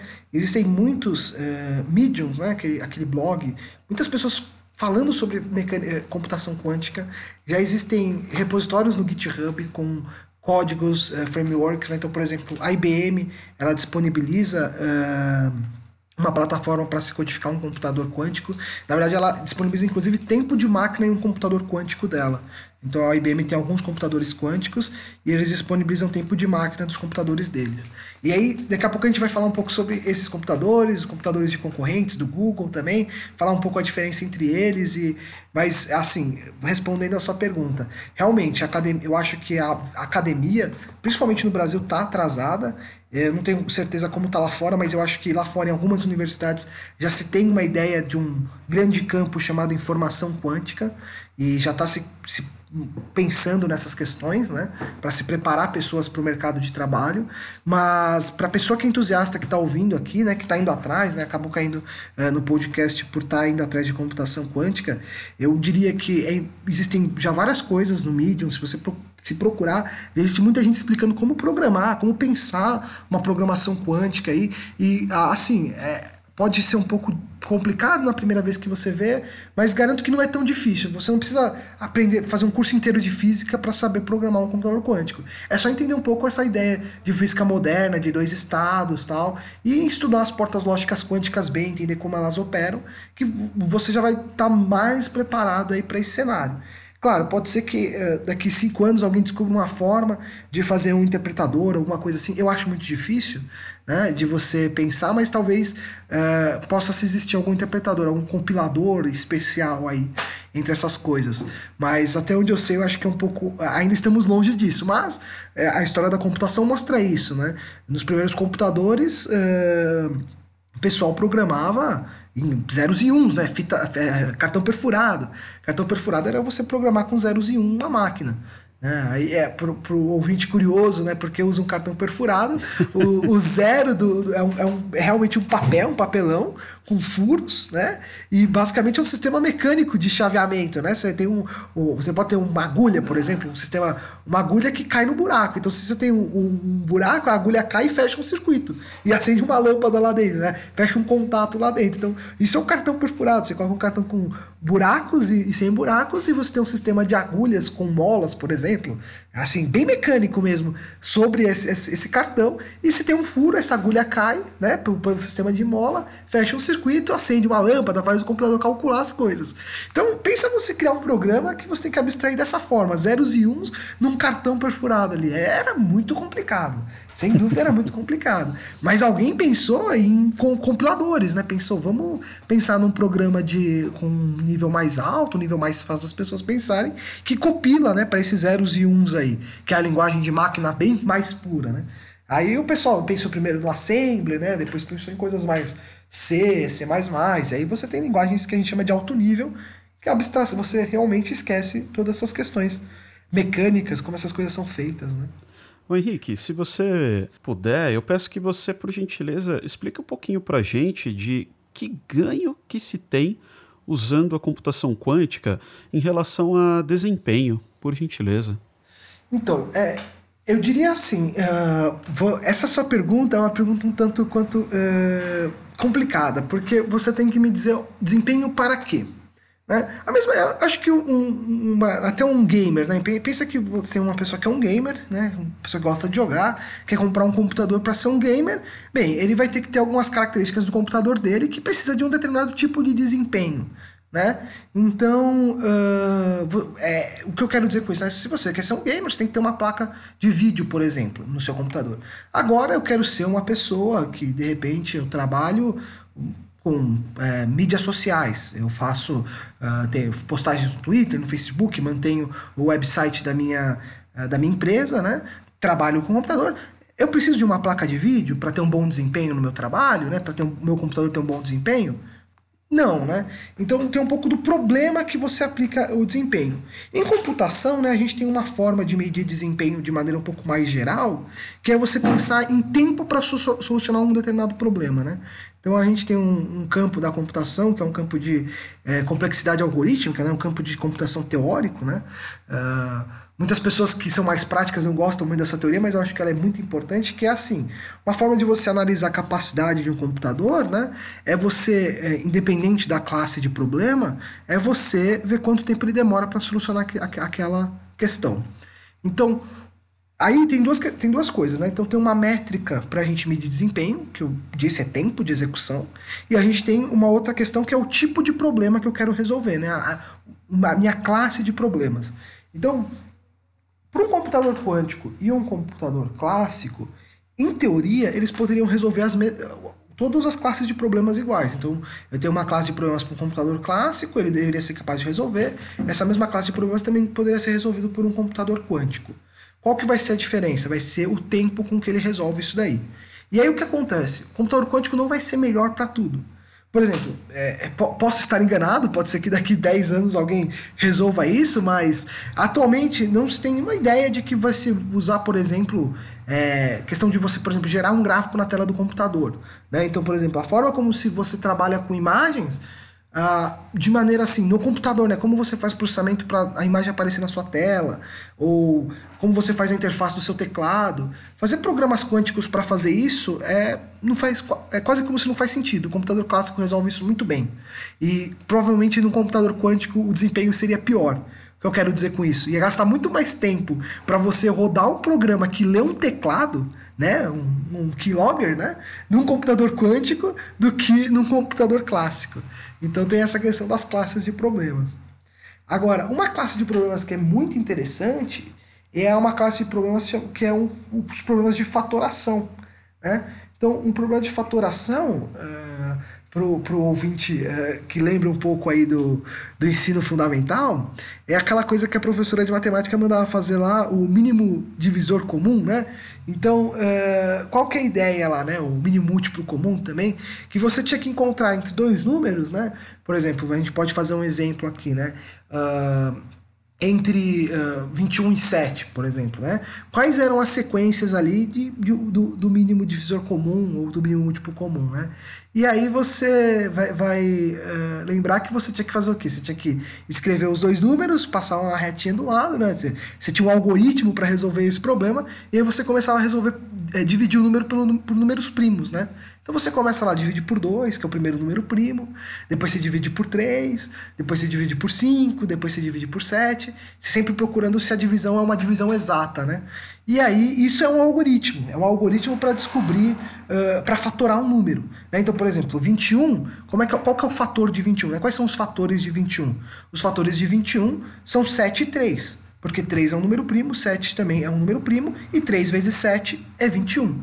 Então 21 ele é decomposto uh, por esses dois fatores. Né? Agora, e se eu te perguntar, quanto que é o, o fator, né? O, o, se existe fatores primos, né? se você consegue fatorar um número, por exemplo, 523. Aí, é, pro, provavelmente ele deve ser primo, mas vamos lá, 524. Então, qual, quais são os fatores que de, determinam 524? Né? Como é que você faria isso? Você tem que dividir por 2, aí divide por 2 de novo. Se aí se não dá para dividir, divide por 3. Se não dá para dividir, divide por 5. O que, que é isso? É uma operação muito custosa. Esse algoritmo que eu acabei de descrever, esse algoritmo que as pessoas aprendem lá no ensino fundamental, é o algoritmo de Euclides. Então Euclides descobriu esse algoritmo aí há mais de dois mil anos atrás, algoritmo para calcular esses fatores, como esses fatores primos é, de um número, né? É, lembrando, né, é só para o que é um número primo? O número primo é aquele que é dividido só por é divisível, né, só por ele ou por 1. Então, o 2 só tem uma divisão exata se for dividido por 2 ou por 1. O 3 só tem uma divisão exata se for dividido por 3 ou por 1, né? Então isso é um número primo. E esse, essa questão desses algoritmos de fatoração, Euclides já tinha proposto um algoritmo para fazer isso há dois mil anos atrás, antes dos computadores existirem, né, inclusive, e a gente sabe fazer essa computação na mão, né? O, que a gente tá, o que a gente faz na mão lá na, na, aula de matemática é executar o algoritmo de Euclides. Então a gente está fazendo computação na mão, o que é bem interessante. computação pode ser executada em diferentes substratos. Né? E agora, indo para o mundo quântico, né? indo para o mundo quântico, existe um algoritmo que resolve fatoração. Esse algoritmo que resolve fatoração é um algoritmo de Shor que é um algoritmo extremamente famoso. Aí, é, acho que ele é da década de 90. O, o trabalhava, acho que na, na, IBM e tal. Ele, era um, ele é teórico, né, um físico teórico. E aí ele trabalhou e propôs um algoritmo, numa época aí que nem estava se pensando em fazer computadores exatamente, que fatorava, fatora um número é, muito mais rápido. Né? Então, qual que é o tempo que um algoritmo de Euclides leva uh, em média aí, né, para você resolver um problema, né? Então, depende, se o meu, se o meu número, né, uh, tem dois dígitos, né, então você imagina assim, que é um, um 2 elevado a n, né? Então é quantas vezes é, é uma, é uma exponente, é né? uma exponenciação. Então esse tempo cresce exponencialmente pelo algoritmo de Euclides. E pelo algoritmo de Shor, aí pelo algoritmo de Shor, ele é quase que linear, tá? Então ele é um n log n, ele é um pouquinho pior do que um, um algoritmo linear, né, que só cresce com n, e ele é um pouco melhor do que um algoritmo quadrático de n quadrado. Então ele é muito mais rápido, muito mais rápido. É, o que eu quero dizer com isso, né, pro, pro, pro, pro ouvinte que nunca ouviu essa questão de crescer com n, né? Crescer com n é o o fato de que você tem um problema e esse problema pode escalar. Né? Então, eu posso somar uh, um número de um dígito com outro número de um dígito. Isso é uma conta fácil, eu faço de cabeça. 2 mais 2 são 4. Né? 5 mais 3 são 8, isso eu faço fácil. Agora, imagina eu somar números com dois dígitos. Então, 53 mais 42. Então, essa conta ainda dá para fazer de cabeça, mas leva um pouquinho mais de tempo, né? Por quê? Porque agora eu tenho dois dígitos, né? Então, eu tenho dois, a minha operação cresceu em dois, né? Aí eu posso ter três dígitos, minha operação cresce em três. Tem quatro dígitos, minha operação. Então a gente substitui, né, esse número por n. Então a minha operação cresce na ordem n. Então uh, aí esse n, né, pode estar o quê? Pode ser um n quadrado. Então quer dizer que eu tenho que uh, o, o, meu problema cresce com o tamanho dele, então n, que é n algarismos, por exemplo. E aí desses n algarismos ao quadrado vai me dizer o tempo que eu gasto para executar esse algoritmo, né? Uh, isso a gente chama de ordem de complexidade, ordem de complexidade de tempo, né? em computação, em computação clássica, né? E também vale para computação quântica. Eu fiquei imaginando aqui agora, então, Henrique, como é que isso entra no aspecto de, de quebra de segurança, porque a gente ouve muito falar também que ah, quando a computação quântica começar a vingar de fato, ah, nenhum dos sistemas de segurança que a gente tem hoje eh, vão conseguir deter eh, invasores e coisas do tipo, pessoas que tentem quebrar sistemas. O que exatamente essas pessoas podem fazer com um computador quântico? Por que, que, que isso seria uma ameaça? Se é que é verdade que seria uma ameaça? Você pode falar um pouquinho para gente? É, posso sim. É, na, o, o, que acontece é o seguinte: uh, para você implementar criptografia, e criptografia é feita de maneira clássica né, hoje em dia, você escolhe, você faz o seguinte: você escolhe um problema que você que é um problema que ele tem uma certa assimetria, né? Então o que, que quer dizer? Que é um problema que ele exige uma, uma um, um ele, ele, é diferente se você encara ele de um lado ou de outro. Então eu, eu, eu vou dar um exemplo aqui é, clássico, exemplo fácil, né? Imagina a operação de soma e a operação inversa da soma. A saber, né, a operação inversa da soma é a subtração. Então eu posso somar ou subtrair. Então é a operação de soma e o inverso dela é a subtração. Quanto tempo eu levo uh, para fazer uma operação de soma ou subtração? É, é, muito rápido, tá? E é muito rápido tanto na ida quanto na volta. Fazer uma soma é quase leva praticamente o mesmo tempo de fazer uma subtração, né? De maneira bem aproximada. Agora, todo o, o, o vídeo já deve ter encarado esse problema, fazer uma multiplicação e uma divisão, né? Então, multiplicação é a operação de ida, divisão é a, é a operação de volta, né? Então, eu multiplico e, e divido na operação de volta. Multiplicar é relativamente fácil, né? A gente decora tabuadas, né? Tem aquela ideia fácil, a gente vê 2 vezes 4, 8 e você sabe responder rapidamente. E até o algoritmo lá de você calcular na mão, isso é bem rápido. Agora, quando você vai dividir, quando você vai dividir não é tão rápido. Você tem que falar, vou dividir. Você pega um número grande para dividir por outro número grande. Então pensa, por exemplo, sei lá, 10.522 dividido por 432. Aí você tem que pensar, né? Que número que se aproxima da multiplicação? Aí você tenta, aí não dá, aí você vai lá e faz o outro, aí, aí deu. Aí você vai lá e faz a continha, né? O que, que isso quer dizer? Quer dizer que o tempo que você gasta para fazer uma multiplicação é muito mais rápido do que o tempo que você leva para fazer uma divisão. Então essa operação matemática ela tem uma certa assimetria, né? Uh, no sentido de da operação de ida e a operação de volta. Essa é a mesma questão da fatoração. Fatorar o número é bem difícil, você tem que usar o algoritmo de Euclides para fatorar. Mas para ver se aquilo é um fator, qual que é a operação para ver se aquilo realmente é um fator? É basicamente multiplicar os números. Então, se, se se para mim saber que os fatores de 21 são 3 e 7, eu tenho que executar o algoritmo de Euclides que nesse caso me fala divide por 2, depois divide por 3, depois divide por 5, depois divide por 7. Né? E aí eu cheguei que era 3 e 7 os fatores. Mas para mim eh, fazer, chegar no valor 21, se eu multiplicar 3 por 7, eu já sei de cara que é 21. Então essa operação é muito mais rápida do que a operação de fatoração. Aí que está a sacada da criptografia. A sacada da criptografia é o seguinte: você tem, como, é, como é feita a criptografia hoje em dia? Você tem a, a, duas chaves, uma chave com, com a pessoa que você quer se comunicar e é uma chave sua, que basicamente, assim, de maneira bem grosseira, assim, para simplificar bastante para o ouvinte, é como se fosse o 3 da, da minha operação. E o, a pessoa do outro lado tem o 7. Né? E a nossa, a nossa chave é o 21. Então, se eu mando 3 para ele, ele faz 3 vezes 7, 21. Aí eu estou usando 21, ele fala, bateu. Bateu o 21 com a chave que ele está usando de criptografia, que é 21. E aí, ok, isso ele consegue decodificar. Agora, uh, se um usuário qualquer pega o 3 no meio do caminho, para ele ele não sabe qual é o outro fator, porque ele não tem o outro fator que está do outro lado. E para ele pe pegar 21 e fatorar, ele gasta muito mais tempo. Claro, 21 é um número pequeno o, na criptografia a gente usa um número que tem 256 dígitos. Então é um número bem grande. Então fatorar esse número bem grande é muito custoso. Então o cara para quebrar esse, para o cara usar o algoritmo de Euclides para quebrar o seu, uh, o seu, o, seu, o seu, a sua chave de encriptação, né? O seu 21 no caso, ele levaria anos ou até décadas ou centenas de anos para quebrar aí a sua, a sua criptografia. Tá? E agora no computador quântico é muito mais rápido.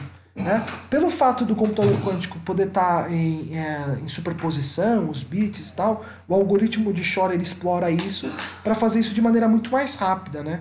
Uh, é, é, um n na ordem K, não em ordem exponencial como o algoritmo de Euclides. Nossa, então é, isso é bastante perigoso, né? Se você considerar do ponto de vista de segurança, é, considerando o poderio que alguém teria em suas mãos, né? Sabendo operar um, algum equipamento que permita esse tipo de recurso, tendo acesso a isso, acaba sendo um grande risco. Só que também é, é importante lembrar, né? Um ponto que você acabou indiretamente eh, trazendo para nós, né? Que é o computador quântico ele não necessariamente será muito mais rápido do que o clássico para qualquer atividade que você queira. Né? Não é aquela ideia do, ah, então quando tiver o computador quântico eu vou jogar fora as placas de vídeo, que hoje são extremamente utilizadas para processamento em, é, de forma mais massiva, né? de forma mais impactante. E, e, pronto, vai ser em cima de um computador quântico que eu vou conseguir fazer absolutamente qualquer coisa um, um, um equipamento desse vai me permitir fazer qualquer coisa com muito mais poder computacional do que um computador clássico. Não é bem assim que funciona, né? Não é qualquer tipo de algoritmo, não é qualquer é, tarefa que eu tenha que será resolvida dessa forma, certo? Exatamente, exatamente, Tito. Vou, vou, responder só as duas perguntas, né? A primeira questão aí, é questão que você falou que eu achei bem interessante, que você falou sobre esse poder da criptografia, né? O exército americano, eles consideram criptografia uma arma, né? Então, você não você tem até a criptografia, vamos dizer assim, pública que uma pessoa pode usar é até um determinado nível. Se você está usando uma chave muito maior do que aquela, com um protocolo muito mais sofisticado que o RCA, por exemplo, o RSA, desculpa, você acaba sendo acusado de crime por estar tá portando uma arma, que não é. Não é, é, é, é, é interessante isso. Eles, eles, eles consideram uma arma que não pode ser usada. É, realmente, assim, se espera que quando você conseguir rodar um algoritmo de Shor, você quebre a, a criptografia. Mas né? A computação quântica ela é, veio bonita nesse caso, ela veio bem, bem é, vamos dizer assim, generosa com a gente, e ela também fornece um outro jeito de pensar criptografia que é mais forte ainda do que essa forma de pensar clássica. Então existem aí ideias, já tem se fazendo algoritmos quânticos para se fazer criptografia quântica tá? usando algumas propriedades que eu até não falei no começo, mas algumas propriedades diferentes, também chamado emaranhamento quântico, que é um pouquinho mais complicado que a superposição, para tentar fazer protocolos de criptografia quântica. Então, é bem provável que quando a gente tiver um computador é, que é capaz de quebrar um, uma, a criptografia tradicional, né? Assim, quando a gente tiver um algoritmo, um computador quântico que consegue rodar o algoritmo de Shor e quebrar a criptografia tradicional, a gente já tenha uma criptografia quântica para substituir a, a, criptografia tradicional. Então, uh, eu, eu acho que isso, isso provavelmente não será um problema do ponto de vista do que, do que eu vejo sendo feito nas empresas e na academia de pesquisa nessa área, né? Uh, de criptografia quântica, né? E testar esses protocolos dessa área que eles chamam de comunicação quântica, né? Inclusive a China lançou um satélite, né? Uh, para testar comunicação quântica, testar protocolo de criptografia quântica uh, entre o satélite lá no espaço e a, a base em terra aqui, né? A, a base na Terra aqui, né? E é para você ver que já estão se pensando nisso, né? Uh, agora, respondendo a, a, sua outra questão, né, realmente, eu acho que a computação clássica não vai deixar de existir. Não vai ser algo como se uh, eu vou ter computador. Todo mundo vai ter um computador quântico em casa. Posso estar errado, né? Uh, pode ser que no futuro todo mundo tenha um celular quântico no bolso, mas uh, é bem provável que não. Porque a forma como a gente entende computação quântica, a forma como a gente já, já cria computação quântica, ela é muito ineficiente para uma série de coisas. Assim, por exemplo, para um aplicativo no seu celular, computação quântica seria extremamente ineficiente. Extremamente ruim, eu diria, tá? É, claro, é, tem pessoas aí querendo fazer jogos que usam é, programação quântica e tal. Eu acho isso muito legal, mas é bem provável que não vai ser substituído. Existem classes de problemas que são muito mais rápidos e a gente já solucionou tão bem com o computador convencional que a gente não vai substituir. Eu vejo, inclusive para você operar um computador quântico, né, você precisa de um computador clássico. Existe um computador clássico para analisar esses resultados que estão sendo gerados pelo computador quântico, né? calcular essas médias. Né? Então, é, existe eletrônica tradicional para controlar um computador quântico. Eletrônica rodando semiclássica, né? com aquela física semiclássica de elétrons, para operar um, sistema quântico. Então, a gente não vai deixar de ver computadores clássicos, mesmo quando os computadores quânticos se tornarem, vamos dizer assim, é, predominantes. Né? Isso acaba sendo algo que me lembra, não sei se exatamente da mesma forma, tá? Mas eu lembro quando eu era bem novinho e comecei a xeretar pela internet, né, a respeito de hardware, sempre gostei muito. E acabei descobrindo que existiam vários componentes que eu nunca tinha ouvido falar de fabricantes que eu também nunca tinha ouvido falar e que eram vendidos lá fora, né? Muitas vezes é, nem vinha para cá, não tinha nada disso aqui, ou tinha, mas era muito difícil de conseguir, de encontrar. Aí eu lembro que eu vi uma vez um processador né, que antigamente a gente ouvia falar do que era, você ouvia falar de Pentium, era quase era quase que exclusivamente isso. Você tinha lá Duron, né? Você tinha Athlon, você tinha essas coisas antigamente. É, mas dificilmente se ouvia falar de outra coisa. Aí eu vi um lá chamado Xeon. Eu fiquei curioso, né? Fui dar uma olhada, vi aquilo lá. Como é que funciona? Deixa eu tentar entender um pouquinho, deixa eu ver o que, que tem de diferente. E aí eu olhava as especificações, assim, não entendia nada. Eu não, não tinha estudado aquilo ainda, eu era criança, era novo. Olhei aquilo lá, é, tudo em inglês, né? Eu também não tinha um domínio do idioma, fui fazer ali uma leitura. Aí eu comparava, falava, bom, deixa eu colocar aqui um do lado do outro né, as especificações, deixa eu comparar com esse que eu tenho em casa. Aí eu olhava assim e falava, nossa, mas algumas das coisas me dão a, a, impressão de que eu não estou lidando com um, um, processador tão melhor assim, falando como leigo, né? Dava essa impressão. E você olhava o preço, era absurdamente mais caro. Você olhava e falava, não, peraí, eu vou pagar muito mais caro para ter um, um processador com um clock mais baixo do que o que eu tenho na minha casa, né? falando como leigo. Então você olhava para aquilo e falava: Mas isso é uma maluquice. Eu sou muito mais pegar esse daqui que eu tenho em casa mesmo para poder usar. Né? Só que quando você avalia de forma completamente leiga e você compara ali, por exemplo, só a base do preço, é, ou então pega só o clock para poder analisar, você não entende a arquitetura como funciona, você não entende o modus operandi daquele sistema para saber como ele funciona de fato, aí você acaba erroneamente achando que ah, aquele lá é muito pior, aquilo é uma, é uma besteira, eu vou jogar dinheiro fora né, investindo naquilo. Ou então aquelas placas gráficas caríssimas, aquelas quadro, né?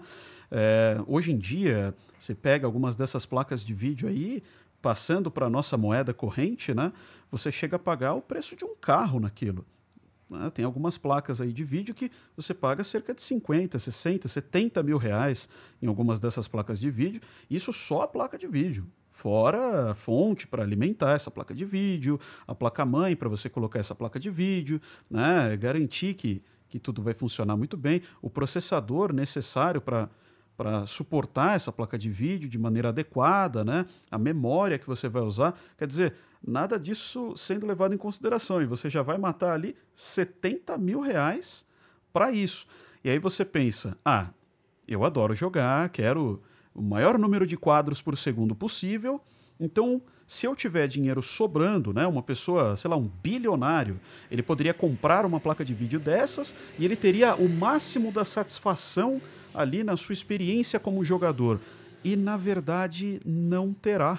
e isso é muito interessante. Na verdade, ele não terá, porque toda a forma como funciona o sistema por detrás, o, o, processamento desse jogo, faz com que, na verdade, seja muito pior o resultado final que vai ser obtido do que seria se ele tivesse investido uma quantia muito menor do que essa para comprar componentes que satisfizessem de uma forma mais conveniente para o tipo de processamento que ele precisava realizar ali, que no caso é um jogo.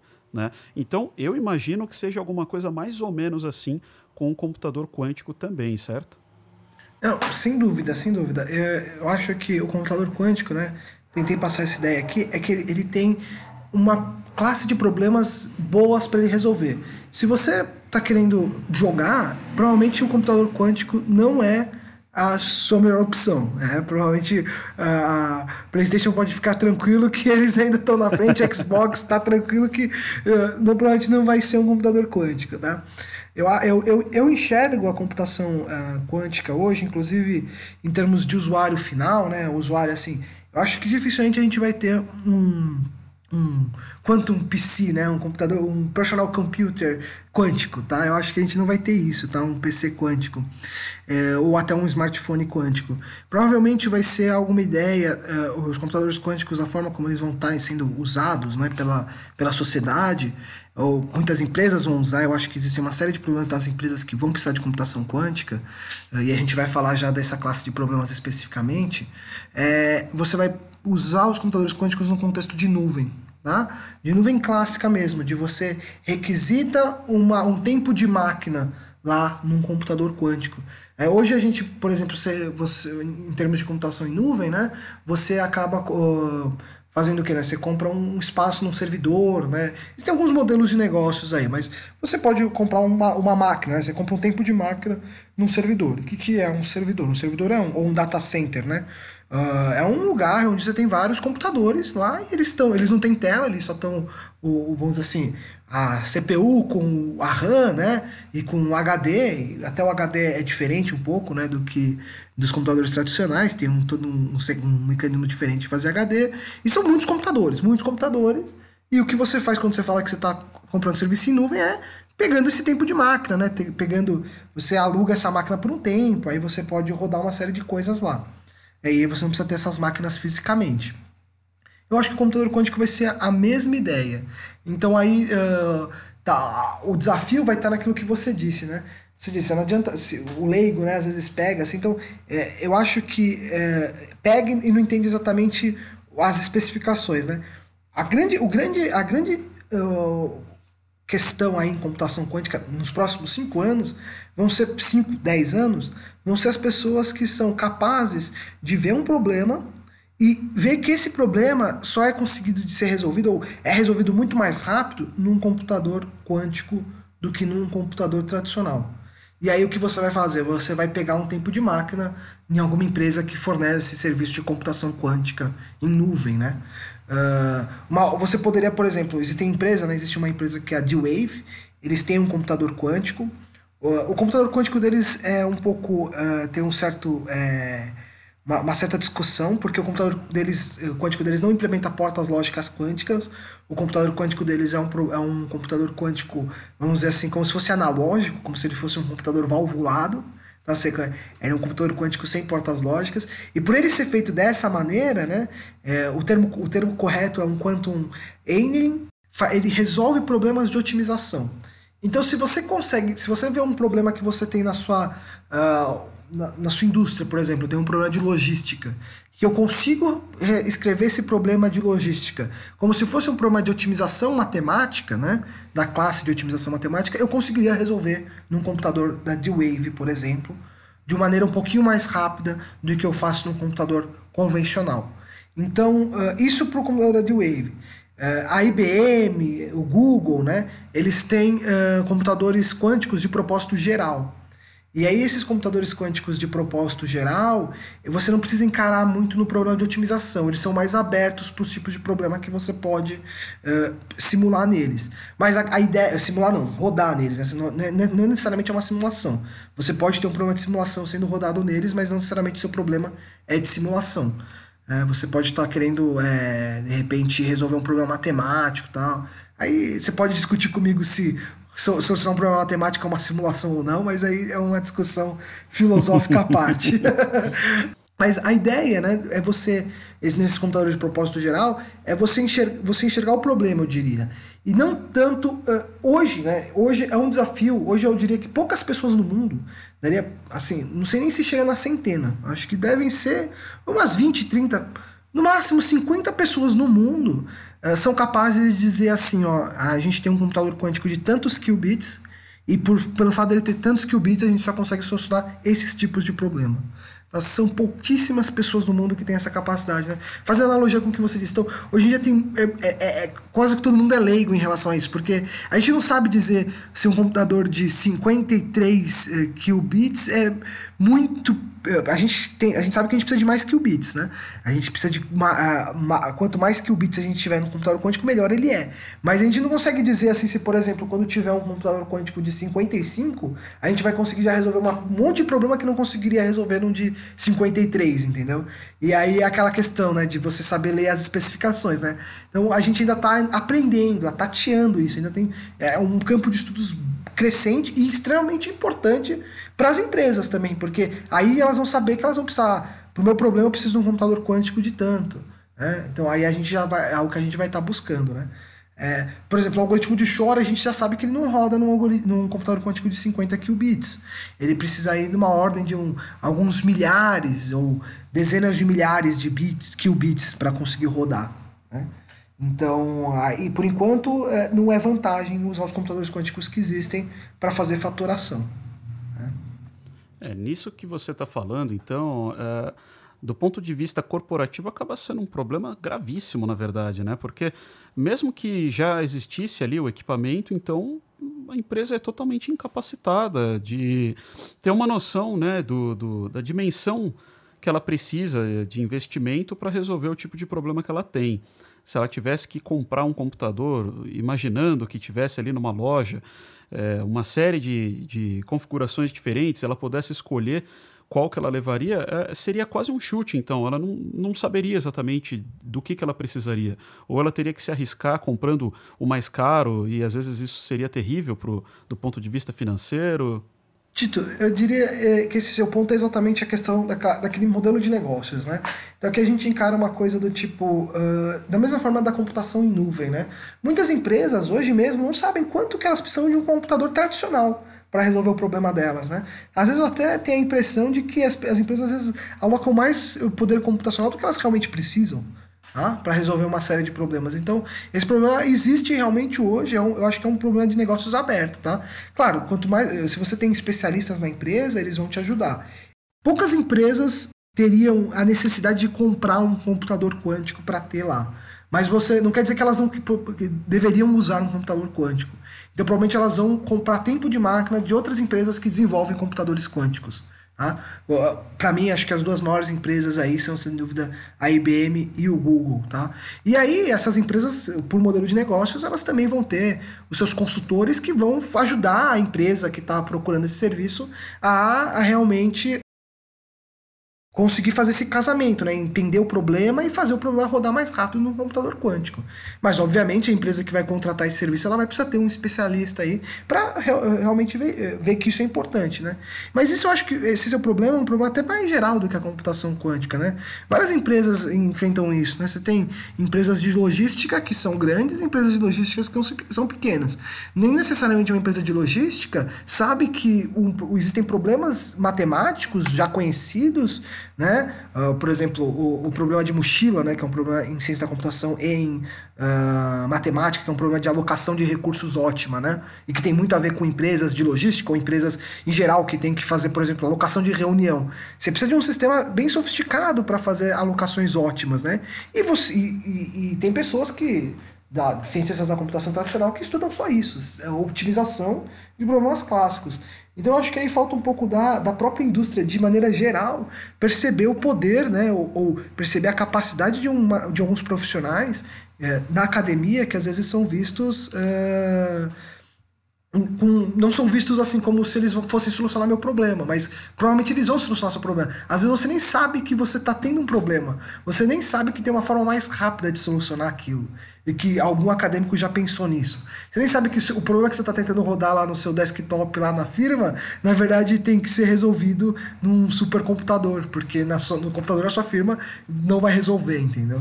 Então aí vem a questão dos profissionais entenderem né, o que eles precisam fazer. Eu, eu diria, por exemplo, hoje em dia, a, em computação clássica, né, pessoal que trabalha para desenvolver coisas para web, né, então um profissional que é bem requisitado é um profissional que sabe ver se o, sistema, se o site é escalável. Né? O que é um site ser escalável? Saber se o site aguenta a demanda. Né? Então você precisa, você precisa ter uma série de sistemas lá para o seu site não cair. O pessoal aí, já vou fazer uma crítica ao pessoal aí do Enem, aí, né, do MEC, né? que passa ano, passa ano, eles não conseguem é, fazer o tráfego né, ficar estável. Então eles estão precisando melhorar o corpo técnico deles aí, porque eles não estão conseguindo estimar que o sistema que eles estão rodando não está legal. então, isso é uma questão profissional e envolve não só computação quântica, envolve.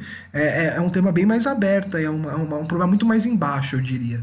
E vai ter em computação quântica, e nos primeiros anos vai ser bem pior em computação quântica, porque quântico já é uma palavra difícil, né? é, o que talvez tenha alguma diferença né, em relação a, justamente a parte da computação quântica seja aquele aspecto que você trouxe da, da escassez tão, tão severa de pessoas com a capacidade de dizer, o, digamos, de dimensionar o hardware necessário para você é, ter poder computacional suficiente nessa, nesse novo paradigma, né? Porque quando você fala do ponto de vista clássico, é lógico, existem cenários que são muito mais complicados, é mais difícil, você pode precisar de certos profissionais com um conhecimento que também não é típico, isso pode acontecer de fato, mas para muitas coisas, nem tanto. Você consegue estimar. Até dentro de uma janela ali, né, alguma, alguma tolerância, digamos assim, você até consegue estimar relativamente bem, razoavelmente bem, né? Se você precisa comprar 100 computadores, ou se são 60 computadores, ou se são 200 computadores, você consegue ter uma noção razoável, básica, né? Se a sua empresa precisa é, contratar 10 pontos de conexão com a internet por fibra ótica, ou se uma conexão só, e inclusive às vezes até de uma banda mais estreita já satisfaz, nada disso é fácil, mas são coisas que você até consegue encontrar é, especialistas no mercado que podem dar conta de fazer alguns cálculos e estimar com alguma, alguma tolerância né, essa, digamos, esse cenário para poder te passar uma ideia melhor para você não sair comprando nada que deixe a sua empresa na mão. Só que para aquilo que você descreveu, pelo menos a impressão que eu tive, tá? Quando você mencionou a, a dificuldade que se tem de encontrar um, um, um especialista capacitado para poder te dizer o que, que você consegue fazer com N bits, digamos assim, é, N qubits, né? É, N qubits, se você precisa de 20, de 50, de mil, de um trilhão, de dois, é, parece que é tão difícil de achar alguém que é, é, minimamente capaz, e ele ainda vai ter que ter uma janela de tolerância também, né? Porque não é garantia nem nada do tipo, eu imagino. É, que daí acaba tornando o problema é, muito mais complicado do que já é o ponto de vista clássico, né? É, não, eu, eu concordo, mas é que é, aqui é uma perspectiva de onde a gente está com os computadores quânticos, né? Onde, onde nós estamos com os computadores quânticos? É, eu acho que o, o, nosso cenário atual é quase como os primórdios da computação clássica, né? Então, por exemplo, uh, por que os computadores foram feitos, né? É, é uma pergunta. Por que os, teve um grande boom de computadores lá, década de 30, 40, né? 40 acho que é o primeiro computador, 50, né? Década de 50 computadores. É, por que se teve muita pesquisa nisso? Teve muita pesquisa nisso porque se tinha um problema muito, tinha um problema muito claro que tinha que ser resolvido. O problema bem claro que tinha que ser resolvido na Segunda Guerra era quebrar o sistema de criptografia uh, dos alemães. Tem até um filme uh, sobre isso, né? Então era um dos primeiros computadores que foram feitos pelos ingleses para conseguir quebrar o sistema de criptografia uh, alemão. Mas os americanos na verdade estavam interessados em fazer um computador para simular uma explosão nuclear. Porque eles estavam fazendo o projeto Manhattan, eles estavam fazendo uma bomba nuclear. E eles queriam saber o que acontece né, quando uma bomba nuclear explode. Eles queriam fazer simulações de bombas nucleares. Então, eles já tinham o problema que eles queriam solucionar, e o que eles foram fazendo foi é, criando máquina que era capaz de solucionar aquele problema. Então, eles testavam e deixavam semanas rodando e não chegava a uma solução. É, é bem interessante. Uh, o, o, próprio Feynman, ele trabalhou no projeto Manhattan e ele foi uma das pessoas responsáveis por supervisionar a utilização de um computador, né? Uh, para fazer esses cálculos de, de, dessa, dessas bombas nucleares. E, a, por exemplo, na sequência, na corrida espacial, né, a própria NASA precisava de computadores para calcular as trajetórias uh, do foguete para ir para a Lua. Né? Como, é que, como é que a NASA fazia isso antes de existir os computadores? Eles faziam com computadores humanos. É, as pessoas eram chamadas de computadores, eram mulheres em geral que calculavam as coisas na mão. E elas calculavam, passavam para a mulher do lado para continuar o cálculo, fazer um cálculo diferente. Eram como se fossem é, CPUs, né? bem entre aspas aí, ULAs, unidades de lógica aritmética, encadeadas aí de uma forma e eram pessoas, né? Mas, chamadas de computadoras. É, aí o, o, que eu quero dizer com isso, né? Com toda, com toda essa revisão histórica aí, né? É, não, não, desculpa a palavra, não revisão histórica, né? Passando aí por esse período histórico. Não, não estou fazendo nenhum revisionismo histórico aqui. não, não, não, é isso que estão fazendo aqui. Mas passando sobre essa, essa visão histórica do processo de computação, a gente vê que tinha um problema bem específico e que eles foram fazer um computador para resolver aquele problema bem específico. Eles já sabiam o problema que eles tinham e eles sabiam que eles não conseguiam solucionar isso na mão. Que na mão eles iam levar muito tempo. Então eles precisavam fazer isso de maneira automatizada. Então vamos fazer um, alguma coisa para fazer isso. O que eles fizeram foram computadores, né? E aí surgiu os computadores. Então, nos primeiros anos, as pessoas se perguntavam para que, que serviria um computador, né? Tem até uma frase eh, atribuída, né? A, a um dos presidentes da IBM, né? De que o mercado de computadores no mundo deveria ser um mercado para cinco computadores. Porque ele não conseguia enxergar é, onde esses computadores iam ser aplicados, né? E na verdade é mentira, porque os computadores foram extremamente aplicados. O que, que o Steve Jobs fez? O Steve Jobs é, ele percebeu que o computador podia ser importante até para as pessoas que estavam em casa. Né? Por isso que ele quis fazer o, o, o personal computer. Porque antes disso era só na nas universidades, por quê? Porque a universidade, normalmente a universidade ela está na fronteira do conhecimento, então ela sabe meio que dizer quais são os problemas que ela não consegue resolver, né? Muito da, da, da vida acadêmica é você ter um problema que você não tem uma solução. E aí você manda. Eh, quando você não tem uma solução, às vezes você enxerga, ah, posso tentar rodar essa solução num computador, né? Então a universidade precisava dos computadores para fazer pesquisa, simulação, né? principalmente simulação matemática, simulação de eventos, né? climatologia usando muito computador, por exemplo, né? para simular é, modelos climatológicos, né? Então sempre questões que você tem muita matemática, você pensa em levar isso para o computador. Então, do pro ponto de vista empresarial, né, o que, que o computador é mais usado hoje numa empresa? Né? Se a gente for bem, for bem generalizado, né? O computador ele é mais usado né, para Word e para Excel. Você concorda comigo? É a maior parte do que as empresas uhum. fazem é planilha e documento de texto. Sim, né? com certeza. Que é, é, utilizando o computador. Mas, do ponto de vista da, da, da academia, às vezes o computador ah, serve para fazer texto? Sem dúvida. A academia escreve artigos, mas muitas pessoas que tem, usam computadores na academia, na verdade, estão simulando é, modelos matemáticos que envolvem muitas contas, né? E aí eles estão resolvendo muitas contas no computador. Né? Por exemplo, resolvendo uma integral que não dá para resolver na mão, que é uma integral que você só resolve numericamente. Aí o ouvinte que já fez teve o prazer ou o desprazer de fazer uma matéria de cálculo numérico, vai saber que existem algoritmos para resolver esses problemas matemáticos né, uh, no computador. Por exemplo, fazer integração numérica. E aí a pessoa não consegue resolver essa integral na mão. Ela precisa de um computador para resolver essa integral numericamente. E o, o, desafio aí né, é até mais, maior do que da, da computação quântica. É até da empresa entender que o computador vai além. Eu acho que a gente está vivendo uma revolução sem dúvida. Hoje as empresas estão vendo que o computador pode ser usado para mais coisas. A inteligência artificial está aí para isso, né? Hoje as empresas estão usando a inteligência artificial para fazer muito mais coisa. Inteligência artificial é uma das coisas que você consegue rodar num computador clássico, né? Então, tô vendo, a, hoje você vê que as empresas estão vendo que isso é mais importante. Né? O computador faz mais coisas do que editar texto e mexer em planilha. Né? O computador faz mais coisa do que ter um, um e-mail para mim me comunicar dentro da empresa. O computador também eu consigo rodar modelos de inteligência artificial que conseguem me automatizar uma série de processos, fazer análise jurídica, né? computadores que fazem análise jurídica por inteligência artificial, computadores de diagnóstico médico, computadores para fazer análise de imagens médicas, né? Uh, medicina diagnóstica. Então, a gente está usando os computadores hoje para muito mais coisa. Então, a, essa primeira revolução que a gente teve, né? Às vezes o pessoal chama a, a gente teve a revolução do computador indo para as empresas para substituir a máquina de escrever. As pessoas chamam da terceira revolução industrial, né? E hoje a gente ouve muito da quarta revolução industrial, que é a revolução industrial do IoT, né, da internet das coisas, da inteligência artificial, porque hoje a gente está vendo que o computador não é só para editar texto, né? Hoje o computador você consegue fazer mais coisas com eles. Né? Então agora a gente tá, tem uma série de profissionais. Acho que o mercado de, de TI né, é super aquecido uh, né, na questão de você ter profissionais que sabem fazer um servidor, fazem, sabem fazer um site, sabem fazer é, processar áudio, sabem processar imagem, sabem fazer inteligência artificial, que aí é uma coisa que começou né, a partir aí, eu diria, dos anos 2000 para frente, né? Pouco, pegou um pouco o boom da internet, mas a partir dos anos 2000. Aquela ideia do computador de 80 até 2000, só editor de texto.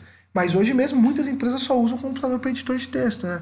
Você tem algumas poucas empresas de engenharia que usam para, por exemplo, um programa de CAD para fazer um desenho 3D, né, na indústria, tal, fazer um projeto, projeto de engenharia, mas tudo isso que eu estou dizendo são problemas que você tem que saber que, o que você precisa, né? Então, um engenheiro sabe que precisa de um programa de CAD para, por exemplo, ver a planta da, da, do prédio que ele vai construir.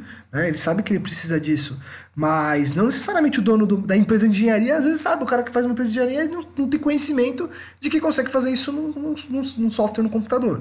É, eu acho que esse exemplo é um pouco exagerado, acho que a maior parte das pessoas que trabalham com engenharia sabem, usam CAD hoje, né? Mas se você fosse há 40 anos atrás, as pessoas faziam desenho em prancheta. Não faziam desenho no computador, no computador não fazia isso, né? Então, é, alguém teve a ideia de fazer um CAD para o computador, isso se popularizou. Então, eu acho que a gente ainda está bem nos primórdios da computação quântica para ficar um pouco muito preocupado com uh, as empresas entenderem os problemas ou terem profissionais. Eu acho que esses profissionais vão estar tá se formando aí nos próximos 5, 10 anos e as empresas vão começar a entender os tipos de problema que elas podem resolver com um computador quântico. Tá? E assim, a gente já tem ideia de alguns, tá? A gente, da mesma forma que os americanos sabiam que eles precisavam de um computador para simular uma explosão nuclear, a gente hoje em dia já sabe mais ou menos o que você consegue fazer com computação quântica. Eu falei, a gente comentou o exemplo da criptografia, mas um exemplo que eu acho que é um dos principais vai ser para a indústria química, né? Um monte de empresas aí que fazem é, compósitos químicos, fazem plásticos, polímeros, que é o seguinte uh, química são reações de átomos, né? são átomos que se ligam formando moléculas.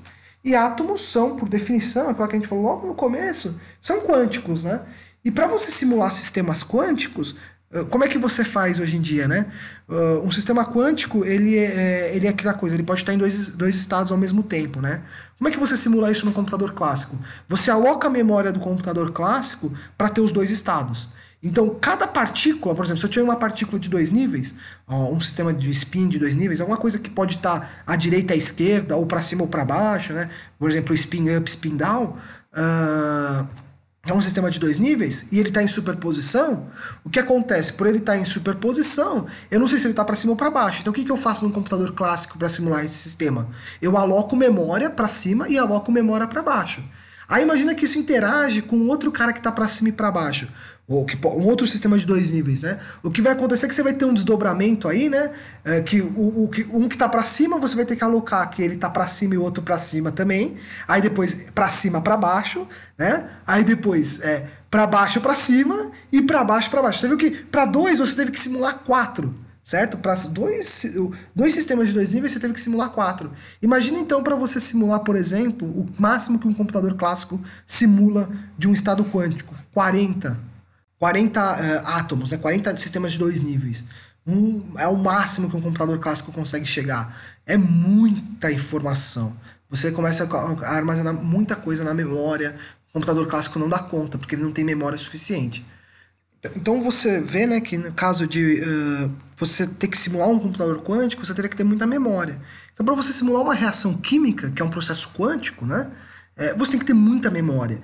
Então, hoje, para se fazer simulação química de moléculas, é muito complicado. Agora, com um computador quântico, você não teria esse problema de memória. Você poderia ter, pelo fato de ter a superposição de estados, você conseguiria simular reações químicas de maneira muito mais rápida.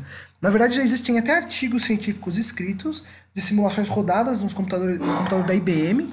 É, o, pessoal, o pessoal de química Uh, eu não lembro agora de que universidade.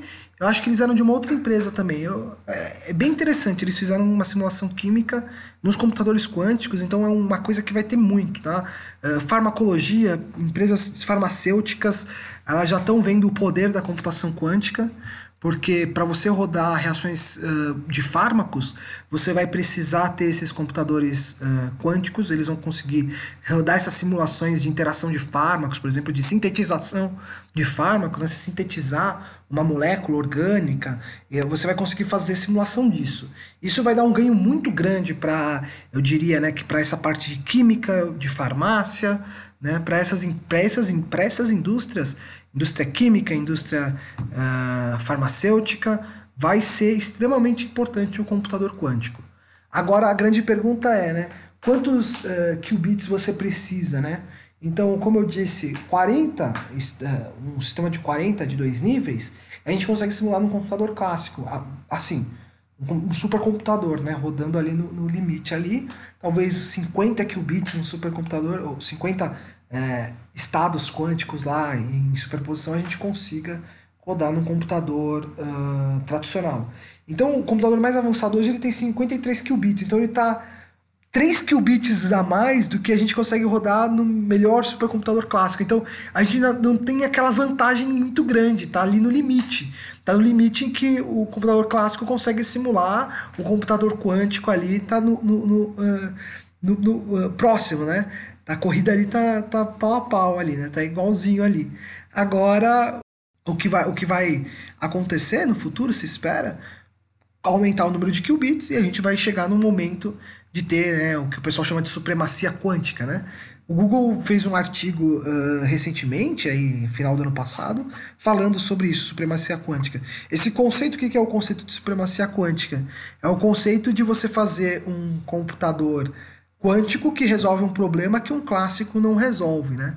Aí, lembrando aquilo que eu falei, não é que um clássico não resolve, ele resolve. O computador quântico e o computador clássico, eles resolvem os problemas, eles fazem computação da mesma forma. Então, fazer computação é reduzir um problema em passos, que a gente pode entender como um algoritmo. Então, sempre que eu tenho um problema, consigo reduzir ele em passos, eu tenho um algoritmo. Se eu tenho um algoritmo, eu posso, eu posso ser capaz de fazer computação. O substrato que faz computação pode ser qualquer substrato. Podem ser humanos, como as calculadoras da NASA, mulheres calculando coisas, certo? Podem ser máquinas mecânicas, tá? E já existiram propostas de máquinas totalmente mecânicas para se fazer computação no passado. Podem ser válvulas eletrônicas, que é, são os primeiros computadores, né? circuitos eh, transistores, depois circuitos integrados, que são os nossos computadores atuais. E agora a gente está pensando um substrato diferente, que é o substrato quântico. Só que aí, além dele, por ele ser quântico, a gente não pode mais aplicar a lógica tradicional de computação, muda toda a lógica de computação, mas o que a gente está fazendo é computação, ao final, né? Tem esse nome. Então o que você resolve num computador, você resolve no outro. O que você faz diferente é o tempo. Então a, a supremacia quântica é pegar um problema que demora muito tempo para ser solucionado num, problema, num computador clássico, mas num computador quântico resolve muito rápido. Esse problema é o problema de faturação que eu disse, mas existem outros problemas. A, a, o Google eles fizeram um problema totalmente uh, teórico, um problema do tipo uh, que não tem uma, uma aplicação real. Você não está usando isso para nada, isso não, faz, isso não faz nada, né? Uh, é só um problema difícil de ser resolvido num computador clássico. E aí você, eles rodaram, eles falaram que no computador quântico deles, em 53 qubits, eles resolveram em uma questão de 200 segundos, eu acho, uma coisa assim. E aí eles falaram que no computador clássico ia levar é, 100, milhões, 100 mil anos, acho que era esse o valor que eles tinham chegado, 10 mil anos ou 100 mil anos. Tá? Uh, a IBM, que tem o computador mais rápido do mundo, falou que na verdade conseguiria fazer o computador mais rápido do mundo rodar esse problema aí em um par de dias aí. É, dois dias e pouco. Mas mesmo assim, um problema é que você roda em dois dias, um problema é que você roda em 200 segundos você vê que você alcançou a supremacia, né? Então, é, esse é um termo que se usa. Mas é, isso é para um problema bem específico, um problema que foi meio que feito artificialmente para mostrar a supremacia, sabe? Agora, eu, eu, eu a, você pode discutir, é discutível, mas você pode dizer que a supremacia vai ser alcançada mesmo quando a gente pegar um, um algoritmo aplicável, um algoritmo que tem uma aplicação, como por exemplo o algoritmo de Shor, mas pode ser que exista um outro algoritmo aplicável que você consiga rodar no número menor de qubits, né? E você mostrar que é muito mais rápido no computador quântico. Aí é uma forma de, de chegar na supremacia também bem interessante, assim, bem, bem forte, sabe? Isso, isso traz uma, uma carga grande para quem conseguir fazer esse feito. É, e você pode partir para outro lado, você pode encontrar um problema que você consiga resolver num, num computador de 53 qubits mais rápido que você resolve num problema que você resolve num computador clássico. Né? E aí é você tentar pensar nesse problema. E aí você pode ter. É, é, é um desafio aí nesse caso também. Bastante interessante. É, eu acho que para quem não é, não é da área, né, para quem é mais leigo, só vai chegar ao ponto de encantar e sair um pouco desse, desse lado mais mágico, né, ficar com essa impressão que é, é quase fantasia, quando de fato tiver a, alguma aplicação do dia a dia que a pessoa conseguir enxergar que pode ser feito com uma velocidade insanamente superior, ou então que tiver uma aplicação que sequer era possível de ela ver sendo executada dentro de um, um intervalo de tempo é, da vida dela, né, de tanto que demoraria, e aí agora ela consegue enxergar aquilo sendo realizado de fato. Eu acho que para um leigo teria que ser alguma coisa nesse nível, para que daí a palavra supremacia, que talvez até mereça ser revista, não sei, é, acho que tem um um espaço para uma discussão a respeito do uso desse termo aí em particular, né? Mas é, é enfim, mas deixando esse, esse lado mais filosófico, mais social de lado no momento, é, talvez aí sim quem, quem não é da área enxergue isso, esse poderio todo, digamos assim, né? Talvez. É, não, sim, sem dúvida. Eu acho que para o usuário final, para a pessoa é, que está. Para o pessoal do cotidiano, eu acho que vai ser difícil, tá? De ver isso, porque é mais ou menos como aconteceu no computador, né? Uh, o, apesar de eu ter dito né, que o, o Steve Jobs quis levar os computadores para casa, e realmente ele levou, popularizou os computadores, né? Uh, na década de 90 as pessoas jogavam Doom no computador, além de usar o editor de texto, claro, né? Uh, o computador ficou meio que limitado, quase a maior parte das pessoas não usava. Eu acho que o que mais difundiu o poder da computação, na verdade, foi o celular Então hoje o, o que você tem, o que você, as pessoas têm eh, contato com o computador é o celular. Tem, na verdade, tem muitas pessoas que nunca tiveram um computador e tem um celular que é um computador miniaturizado tal, é um computador que você tem na sua mão. E a pessoa ela tem uma, ela tem uma visão, né, uma visão mais de multimídia, YouTube, uh, Instagram, é, WhatsApp, ferramentas de comunicação, né? Então ela tem uma, um tipo de visão. Eu acho que para essas pessoas vai ser um pouco invisível, né? Para a maior parte das pessoas vai ser um pouco invisível o computador quântico. Para elas, assim, vai passar quase que batido né? o, o que é um computador quântico. Como até um pouco de inteligência artificial às vezes passa batido para a pessoa, né? Quando a pessoa conversa, por exemplo, lá com o OK Google, quando a pessoa fala lá o, com a Alexia, quando fala com um assistente de voz, para ela ela nem sabe que na verdade está sendo rodado atrás um algoritmo de inteligência artificial, que tem um baita de um estudo de linguística também por trás, processamento de áudio, isso está rodando num servidor em algum lugar, um modelo treinado, tal. Tem um monte de coisa aí que a pessoa para ela é invisível. Ela nem faz nem sabe disso. Eu acho que para a maior parte das pessoas o mais próximo que ela vai chegar de, de, de ver o que é um, o poder do computador quântico seria se a gente, por exemplo, inventasse uma droga para curar o câncer usando um computador quântico. Aí ela vai ver a notícia lá de que os, os cientistas usaram um computador quântico para simular um processo bioquímico lá que inventou a molécula que cura o câncer, por exemplo. É isso que ela vai ouvir. Mas acho que ela vai estar. Tá, é, para ela vai ser muito distante pegar um computador quântico, saber o que é um computador quântico. É, isso por si só já, já é bastante interessante. E também é aquilo, né? Quando eu digo leigo, não necessariamente é aquele transeunte no meio da rua que muitas vezes ainda é muito jovem, às vezes nem terminou o segundo grau. Não. É, você vai encontrar leigos dessa área aí dentro da academia também, né? Você pode ter um cara com doutorado em alguma área e, e, muitas vezes é uma área de exatas também entende zero de física quântica, de mecânica quântica, de computação quântica. Acontece também, né? Não, sem, sem dúvida. Isso, isso, isso, isso, é, normal, né?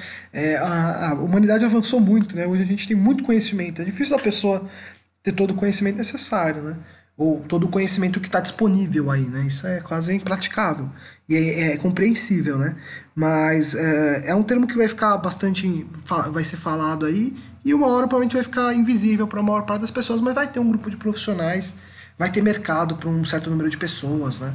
E aí uh, eu, eu, eu, particularmente acho que a computação quântica não vai tirar o emprego de ninguém, provavelmente ela vai dar empregos para as pessoas que forem trabalhar para programar computadores quânticos, né? Para enxergar esse problema que eu posso as empresas vão contratar, né? Por exemplo, uma empresa de farmácia vai contratar uma uma empresa de farmácia, eu quero dizer, uma indústria farmacêutica, né? alguém que está fazendo uma, um remédio, uma droga, uh, vai contratar uma pessoa para pensar o problema de simulação da reação química para um computador quântico.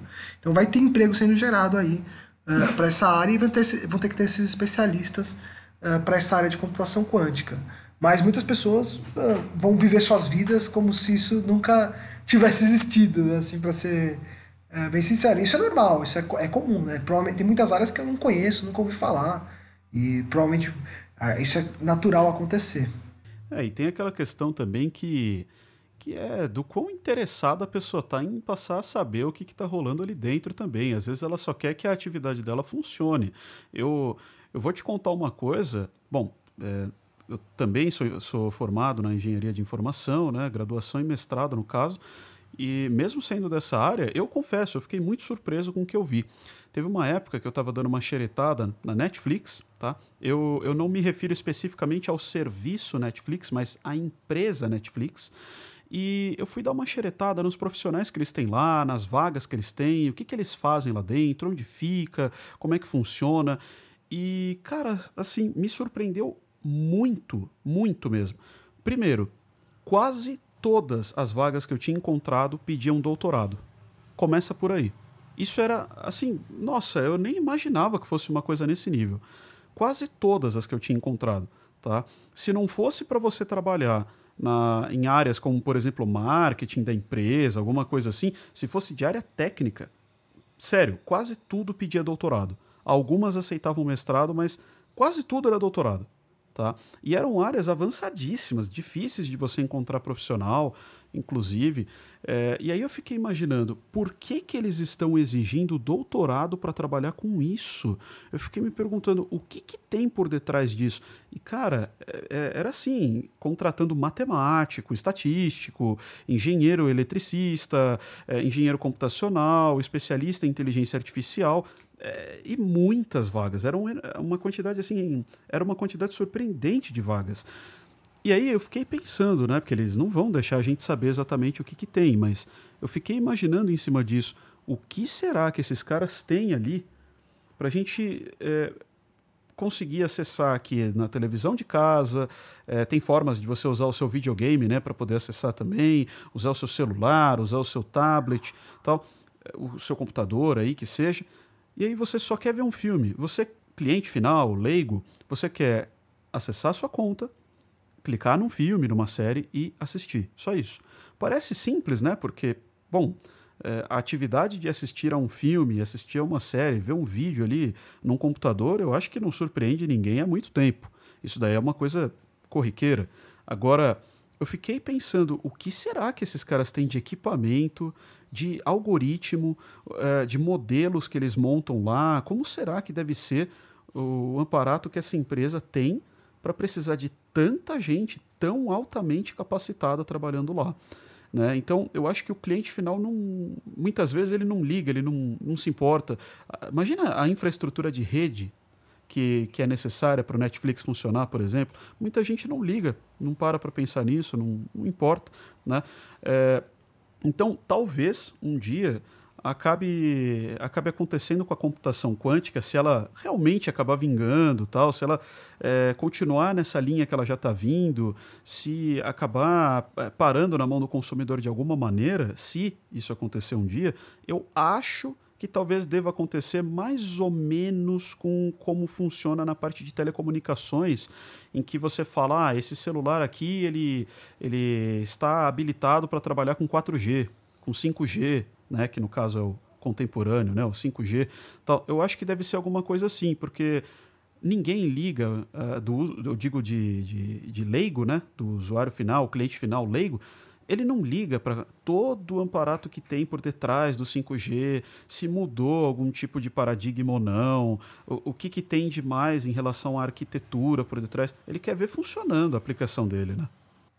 Não, concordo exatamente. É, eu acho que é, é, é, o que você falou é exatamente isso. O cliente final, né, o usuário final, ele é, a tecnologia é invisível para ele, né, e cada vez vai ser mais.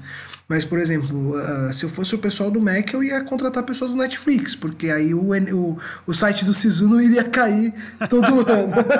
porque a, ver, a verdade é essa: é você é, precisa desses profissionais, você precisa de um matemático, você precisa de um engenheiro de redes, você precisa ter o cara que vai fazer o algoritmo que vai fazer essas coisas escalarem.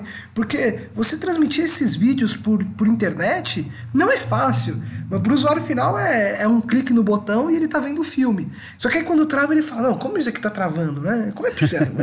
é, é, fica revoltado que tá travando, mas na verdade tem muita coisa rodando aí por trás, tem que ter alguns especialistas por trás ali para fazer isso aí funcionar. E o pessoal, assim, é, é, bem bom, né? Porque você consegue ver. Imagina quantas pessoas, quando sai uma série nova na Netflix ou em qualquer serviço de streaming, né? Que sai uma série nova e todo mundo quer ver aquela série. E vai maratonar aquela série. Quanto que de requisições os servidores deles não, não têm? Quanto que o servidor dele não tem que escalar, as máquinas tem que ligar automaticamente para estar tá transmitindo esses vídeos, né? Para as pessoas, a rede deles tem que suportar. Então, é, para mim, assim, quando, quando eu começo a pensar no problema, eu já penso, ó, vou contratar um matemático aqui só para calcular para mim a probabilidade de falha desse problema aqui, né? A probabilidade de falha do meu sistema travar. Por quê? Porque o matemático tem mais conhecimento de ferramentas matemáticas, de, por exemplo, estatística. Eu vou contratar um estatístico, né? Alguém que sabe calcular confiabilidade de sistema. Tem engenheiros que também sabem fazer isso, mas a primeira pessoa que me vem é um matemático, um engenheiro, né? Um estatístico para calcular esse tipo de coisa. E aí é por isso que você começa a ter essas equipes é, altamente especializadas e com é, às vezes um pouco diversas, né? Às vezes nem tanto, às vezes fica muito na área de tecnologia, às vezes tem que ter uma equipe um pouco mais diversa para o problema que você vai encarar, né? Uh, por exemplo, você vê o próprio Google contrata linguista, contrata pessoas da, da área de humanas, né? Uh, quando você pensa no cenário de interação humano-máquina, você precisa contratar pessoas de design, pessoas que sabem fazer user experience, né? Que é essa questão de uso, como o usuário vai interagir e que tem uma visão diferente, mas tem, tem, também tem que ter o cara técnico. Eu, eu acho que é é porque algumas empresas estão né, vendo que esses problemas necessitam de um conhecimento técnico grande. Então a gente está tendo uma, um crescimento de complexidade nas empresas. Né? O, o trabalho que essas empresas estão fazendo não é mais só editar um texto e preencher uma planilha. Né? Hoje em dia está sendo algo mais sofisticado. Perfeito, cara, perfeito. Muito bem comentado. E eu queria aproveitar então para falar com você aqui um, um, aspecto puxando um pouquinho a brasa para. Eu ia dizer para para minha sardinha, mas é para nossa sardinha. é, como que a gente consegue relacionar então a computação quântica com a informação quântica e, se possível, já fazendo aí alguma ligação, algum paralelo com o que a gente conhece aqui de engenharia de informação, Henrique? Consegue discutir um pouquinho sobre isso com a gente? Com certeza, com certeza. E vai ser um grande prazer falar exatamente sobre essa questão. É, a primeira coisa, informação quântica, né? O que, que é informação quântica? Informação quântica é a área, né? Vamos dizer assim, a principal área, a área guarda-chuva, onde você tem uma série de áreas embaixo dela. Computação quântica pertence à informação quântica. Informa... Quando eu falo de qubits, né, a gente está meio que falando de informação quântica. E aí o que eu faço com os qubits pode ser computação. Mas também pode não ser computação, pode ser comunicação. Eu tinha até dado o exemplo uh, do satélite chinês, né, que faz, cripto, que faz protocolo de criptografia, mas para comunicação, do satélite com uma base em terra. Né? Então, uh, a, área, a grande área é informação quântica e essa grande área tem as sub-áreas, que é como é que você. Para o que, que você está aplicando esses qubits. Né? Então, estou aplicando esses qubits para fazer computação, então, estou criando um computador, estou aplicando esses qubits para fazer comunicação, estou criando comunicadores, entre aspas, quânticos aí, né? Ou alguma forma de implementar comunicação quântica uh, entre dois pontos, né? Que não necessariamente envolve uh, mágica, né? não é como se esses, esses comunicadores estão usando alguma forma de mágica para comunicar um com o outro. Eles estão usando algumas propriedades físicas quânticas, né? por exemplo, para melhorar o protocolo de comunicação, protocolo que usa emaranhamento quântico tal. e aí também tem questões de qual substrato que você está usando para transmitir essa informação. Em geral, em geral, comunicação quântica, pessoal uh, não usa mais supercondutores, eles começam a usar fotônica, né?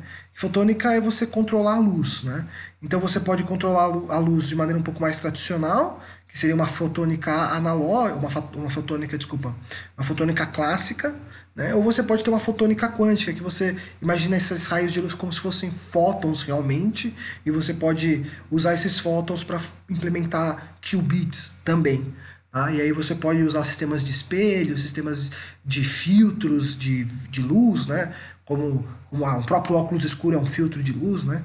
Você pode usar filtros de luz. Você tem celulares hoje em dia que eles têm um, uma, uma tela uh, polarizada, então a pessoa que está do lado não consegue ver o que a pessoa está escrevendo no celular, porque a tela é polarizada. Então o que, que a tela é? Ela é um filtro que, de certa forma, interage com a luz, fazendo alguma coisa. Então, estou uh, dizendo isso que é um exemplo do que é você fazer comunicação quântica, o hardware de comunicação quântica que é um pouco diferente do hardware de computação quântica, mas a ideia de qubits é igual para as duas. A ideia de você ter superposição de estados quânticos é igual para as duas. O que, como é que você vai. O seu sistema quântico muda de um lugar para o outro. Um você está usando um supercondutor, outro você está usando fótons, às vezes fótons emaranhados, e aí é um, um, toda uma discussão à parte aí sobre o que é emaranhamento. E, e isso é um pouco a visão. Agora, de, dessa forma, né, dizendo dessa forma, Sempre que você, para você fazer computação, você precisa de informação. Então é por isso que informação quântica é uma área maior, né? Comunicação, comunicação o que, que você faz? Você comunica informação. Certo? Comunicar é transmitir informação, receber informação. Então a grande área é informação quântica e tem sub-áreas aí, as principais duas sub-áreas, comunicação quântica e computação quântica, tá? Agora, uh, fazendo o paralelo com engenharia de informação. É, porque a engenharia de formação na UFBC, e em alguns poucos lugares do mundo onde existe o curso de engenharia de formação, ele foi pensado para ser um curso que, na verdade, pega é, telecomunicações, pega computação, né? E junta ali e faz um engenheiro de informação. É, meio a grosso modo. Ele sabe mexer com computador, ele sabe mexer com comunicação, telecomunicações, que podem ser várias, né? Até para o celular funcionar, não é só a comunicação via rádio, né? É, dado o celular com a torre. Também tem a comunicação entre as torres. E a comunicação entre as torres é feita por fibra ótica, por exemplo, né? Então isso é o que o engenheiro de informação pensa, ou trabalha, né? Eu acho que os dois campos de informação quântica e do engenheiro de informação, eles estão muito próximos e quase sobrepostos, tá? Eu diria que o engenheiro de informação tem é, eu diria, vamos, vamos analisar o problema de duas formas. O que, que o engenheiro de informação hoje pode fazer para a computação e para a informação quântica, né? O que, que o engenheiro de informação formado hoje, que já fez as matérias tradicionais, pode fazer para a informação quântica e o que um engenheiro de informação deveria aprender para o futuro, tá? Então, vou, vou, vou, podemos dividir dessa forma a, a, a lado, mas muito legal. é, então, o que, que um engenheiro de informação hoje pode ajudar na informação quântica? Então eu vou dar, por exemplo, o exemplo, vou dar um exemplo aqui de computação quântica, tá? O engenheiro de informação pode ajudar na computação quântica. Lembra que eu expliquei lá atrás como o, o hardware do computador quântico funciona? Você tem um supercondutor em baixa temperatura, né? Então eu vou explicar um pouquinho mais sobre isso para entender o que, que o engenheiro de informação pode fazer. É, nesse, esse supercondutor ele é feito de uma forma, né? É, alguns deles, né? Uh, são feitos de uma forma, esses, esses hardwares aí desses supercondutores, que implementam algumas coisas como se fossem. É, a gente chama de jun, junções Josephson, né? Mas eles implementam uma coisa que interage eletromagneticamente. E aí o que, que você faz? Para você mudar o estado quântico, né, que eu falei, por exemplo, up-down, você joga uma onda eletromagnética. Então você tem, por exemplo, um qubit no estado 1 e você quer trocar esse qubit para o estado uh, 0. Né? Uma forma de você fazer isso é você uh, jogar uma onda eletromagnética lá. Então, em cima de um computador quântico, depois quem conseguir ver, principalmente o, o computador quântico da IBM, que eles têm várias fotos aí na internet, vocês vão ver, é bem fácil de ver isso, ele é como se fosse um cilindro com, uma, com um disco em cima. Em cima do disco tem um monte de uns caninhos de ferro. Aqueles caninhos de ferro, na verdade, eles são guias de onda. Tá? Então, um engenheiro de informação já deve ter estudado o que é um guia de onda. Para quem não sabe o que é um guia de onda, né? um cabo coaxial é um guia de onda. Né? O que é um cabo coaxial? Aquele cabo branquinho que você liga na antena lá da sua casa e liga na sua televisão. Hoje em dia está caindo um pouco em desuso, porque a maior parte das empresas aí é, que levam o serviço de televisão né, por, por cabo, né? a televisão a cabo, na verdade, estão usando fibra ótica. Mas antigamente era tudo cabo coaxial, cabo branquinho, que tem uma, uma rosca na ponta, né, com um fiozinho no meio. Acho que a maioria das pessoas deve estar familiarizada com isso. O cabo coaxial ele é um guia-onda, ele está guiando uma, uma onda eletromagnética. E você tem guias de onda que na verdade são tubos metálicos. Né? O próprio micro-ondas na casa da, das pessoas tem um guia de onda dentro dele. Ele tem uma peça lá dentro que é um magnetron que gera uma onda eletromagnética na ordem de gigahertz de frequência e aí ele, ele pra, do aparelho até a, o alimento que vai ser esquentado, né, vai ser vai ter a temperatura aumentada por essa onda eletromagnética, você tem um guia de onda uh, fazendo isso. Então, o que, que o engenheiro de informação pode ajudar? Projeto desses guias de onda, que não é nada trivial, é bem complexo. Você imagina que você tem que guiar essas ondas eletromagnéticas para operar em cima de qubits, tá? Então, você tem um, uns guias de onda bem sofisticados aí. Uh, o próprio gerador dessas ondas eletromagnéticas, um engenheiro de informação está totalmente habilitado a fazer isso. Toda essa parte de eletrônica de interface, porque uma série desses processos é feita por eletrônica de interface que opera no regime semiclássico, né? que é aquele regime uh, de, de física tradicional ou de física semiclássica, que é o que um engenheiro, de eletrônico um engenheiro eletrônico aprende, as pessoas aprendem no técnico de eletrônica, né? o pessoal que faz eh, ciência da computação vê lá em circuitos digitais, sistemas digitais, quem faz engenharia de computação vê também bastante tal. Então, toda essa, todos esses computadores quânticos têm essas eletrônicas de interface. Então, eu vejo que engenheiros de informação são extremamente importantes para trabalhar nessas questões aí, tá, de eletrônica de interface. Eles já têm o conhecimento necessário para fazer isso.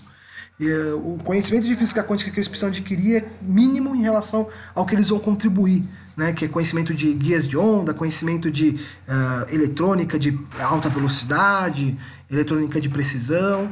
Então, eu diria que aí o engenheiro de informação tem muita penetração, muita possibilidade de trabalhar aí para implementar hardwares uh, quânticos, tá? Hardwares para fazer computação quântica. Uh, alguns engenheiros de informação que estudaram um pouco mais de fotônica talvez também consigam trabalhar nos sistemas de comunicação. Tá? Eu vou ficar devendo um exemplo bem claro de sistemas de comunicação quântica, porque eu realmente nunca fui a muito a fundo nessa área de comunicação quântica, eu vou ficar devendo esse exemplo. Mas eh, espero ter mostrado aqui qualquer ideia do engenheiro de informação tradicional, formado hoje, formado com, a, com as teorias tradicionais, aulas tradicionais, poder atuar nessa área de hardware de computação quântica. Uh, agora eu tinha proposto né, fazer a resposta aí em duas partes. O que eu acho que um, um, um engenheiro de formação deveria aprender para o futuro? Né? Eu acho que uh, é importante uh, uma base aí de mecânica quântica, porque eu, se esses computadores quânticos vingarem, né, se a comunicação quântica vingar, você vai ter que ter pessoas habilitadas a trabalhar nesses sistemas. Né? Então imagina aí você ter que implementar em cada antena de celular, você ter que implementar um hardware para fazer comunicação uh, quântica, para você conseguir implementar o, o, protocolo de criptografia. Porque senão as pessoas não conseguem mais usar o celular e pagar as coisas pelo celular. Porque não dá mais para criptografar o, o, o, seu cartão de crédito, não dá mais para criptografar. É, até, até fazer, aproveitar para fazer um paralelo, né? O que é um cartão de crédito? Hoje em dia tem um boom das maquininhas, né? Maquininhas são as maquininhas hoje, muitas delas tem diferença entre elas, claro, mas muitas delas operam, por exemplo, a rede uh, 3G. Né? Então tem um chipzinho de, de 3G lá, né? Uh, que opera na torre de celular, que nem celulares da tecnologia 3G. Né? Então você, na verdade, as suas maquininhas de cartão de crédito são como se fossem celulares. E é uma, foi um dos fatores que barateou a tecnologia. E isso é engenharia de informação. Engenheiro de informação é um cara super habilitado para trabalhar uh, com maquininhas de, de, de cartão de crédito. Né? Então cartão de crédito, tem que ter criptografia. Se a criptografia é quebrada por um computador quântico, preciso mudar. Será que todos os celulares vão ter um chip quântico? Acho muito difícil. Imagina você ter que carregar uma coisa para resfriar um celular a temperatura de 100 milikelvin. Eu acho que isso não vai acontecer. Mas talvez se pense em implementar essas coisas nas, nas antenas. Nas antenas que se comunicam com o celular. Então, ou em centrais que juntam várias antenas. Talvez. Aí tem toda uma pesquisa aí de segurança na camada física tal. Tem que se pensar aí nessas, nessas questões aí que eu acho que ainda foram muito pouco exploradas, tá? Isso tá, isso é, isso, isso tá além da borda aí do, do conhecimento atual.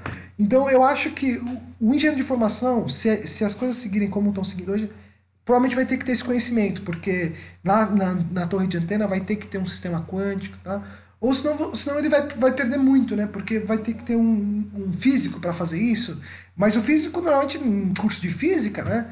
E aí eu, eu dou, dou, minha experiência como engenheiro de formação e físico. No curso de física a gente não vê nada de eletrônica.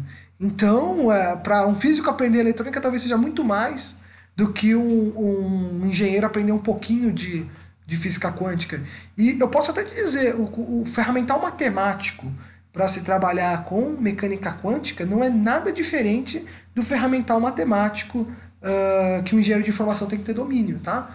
Então, por exemplo, quando você fala de um engenheiro de informação que trabalha com filtros, né, por exemplo, filtros digitais, ou você pensa em filtragem adaptativa, por exemplo, filtro de Wiener, uh, filtro de Kalman, né, que são para você processar sinais, né, que o engenheiro de informação processa sinais.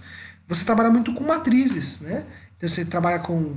Tem vários teoremas, matriz, você tem matriz inversa, matriz transposta, você implementar um equalizador, você tem uma matriz inversa tal. Então, todas essas questões de álgebra matricial é a base da mecânica quântica. Tá? E na mecânica quântica, às vezes, é muito mais fácil, quando o sistema de dois níveis é uma matriz 2 por 2 Então, é, eu diria aí que o ferramental matemático, engenheiro de informação, não tem que não, tem, não vai ter que só aprender uma coisa ou outra porque no, o, o principal já, já, tá, já tá lá né o que vai ter que ser conversado é para os livros textos acertarem como eles chamam as coisas né? porque o, um livro texto de, de engenharia de informação um livro texto de processamento de sinais vai falar que aquilo é um vetor né? um, por exemplo um sinal um, você tem lá uma matriz aí ele chama que é um vetor isso é bem tradicional. Uma matriz o cara chama de uma matriz uma matriz de uma, uma coluna, né? Que é um vetor, né? Um vetor coluna, por exemplo. E aí quando você vai lá para mecânica quântica, o cara chama isso de cat. É que é o bracket, que é uma nomenclatura de Dirac lá, que foi a Sim. pessoa que estudou isso. Mas é só nomenclatura, porque por trás é a mesma coisa, sabe? É, se, se alguém vê um, um, um como se representa lá um bit quântico, vai ver que é uma matriz, né, um vetor, um zero, né? Então você tem lá um vetor um zero. Então, então, tem dois elementos de vetor lá, que é um e o zero, ou zero e zero, ou zero e um, né?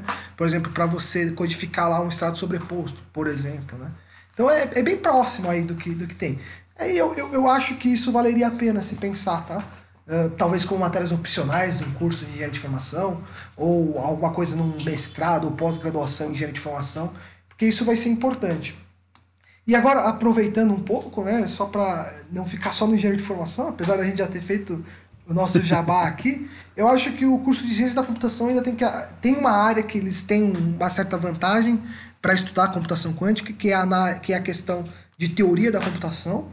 Como eu disse, né, a gente tem aquela ideia de análise de complexidade, e eu acho que os cientistas da computação estão bem aptos a estudar classes de complexidade do que você pode resolver no computador clássico, do que você pode resolver no computador quântico. Mas é, falta, eles estão muito longe ainda né, de, de saber a, a, a física quântica necessária para trabalhar com computação quântica. Então eu acho que os cursos aí de ciência da computação que estão querendo formar, né, o que é um cientista da computação, assim, né, de maneira, vamos dizer assim, idealizada. Um cientista da computação de maneira idealizada, ele escreve algoritmos, né?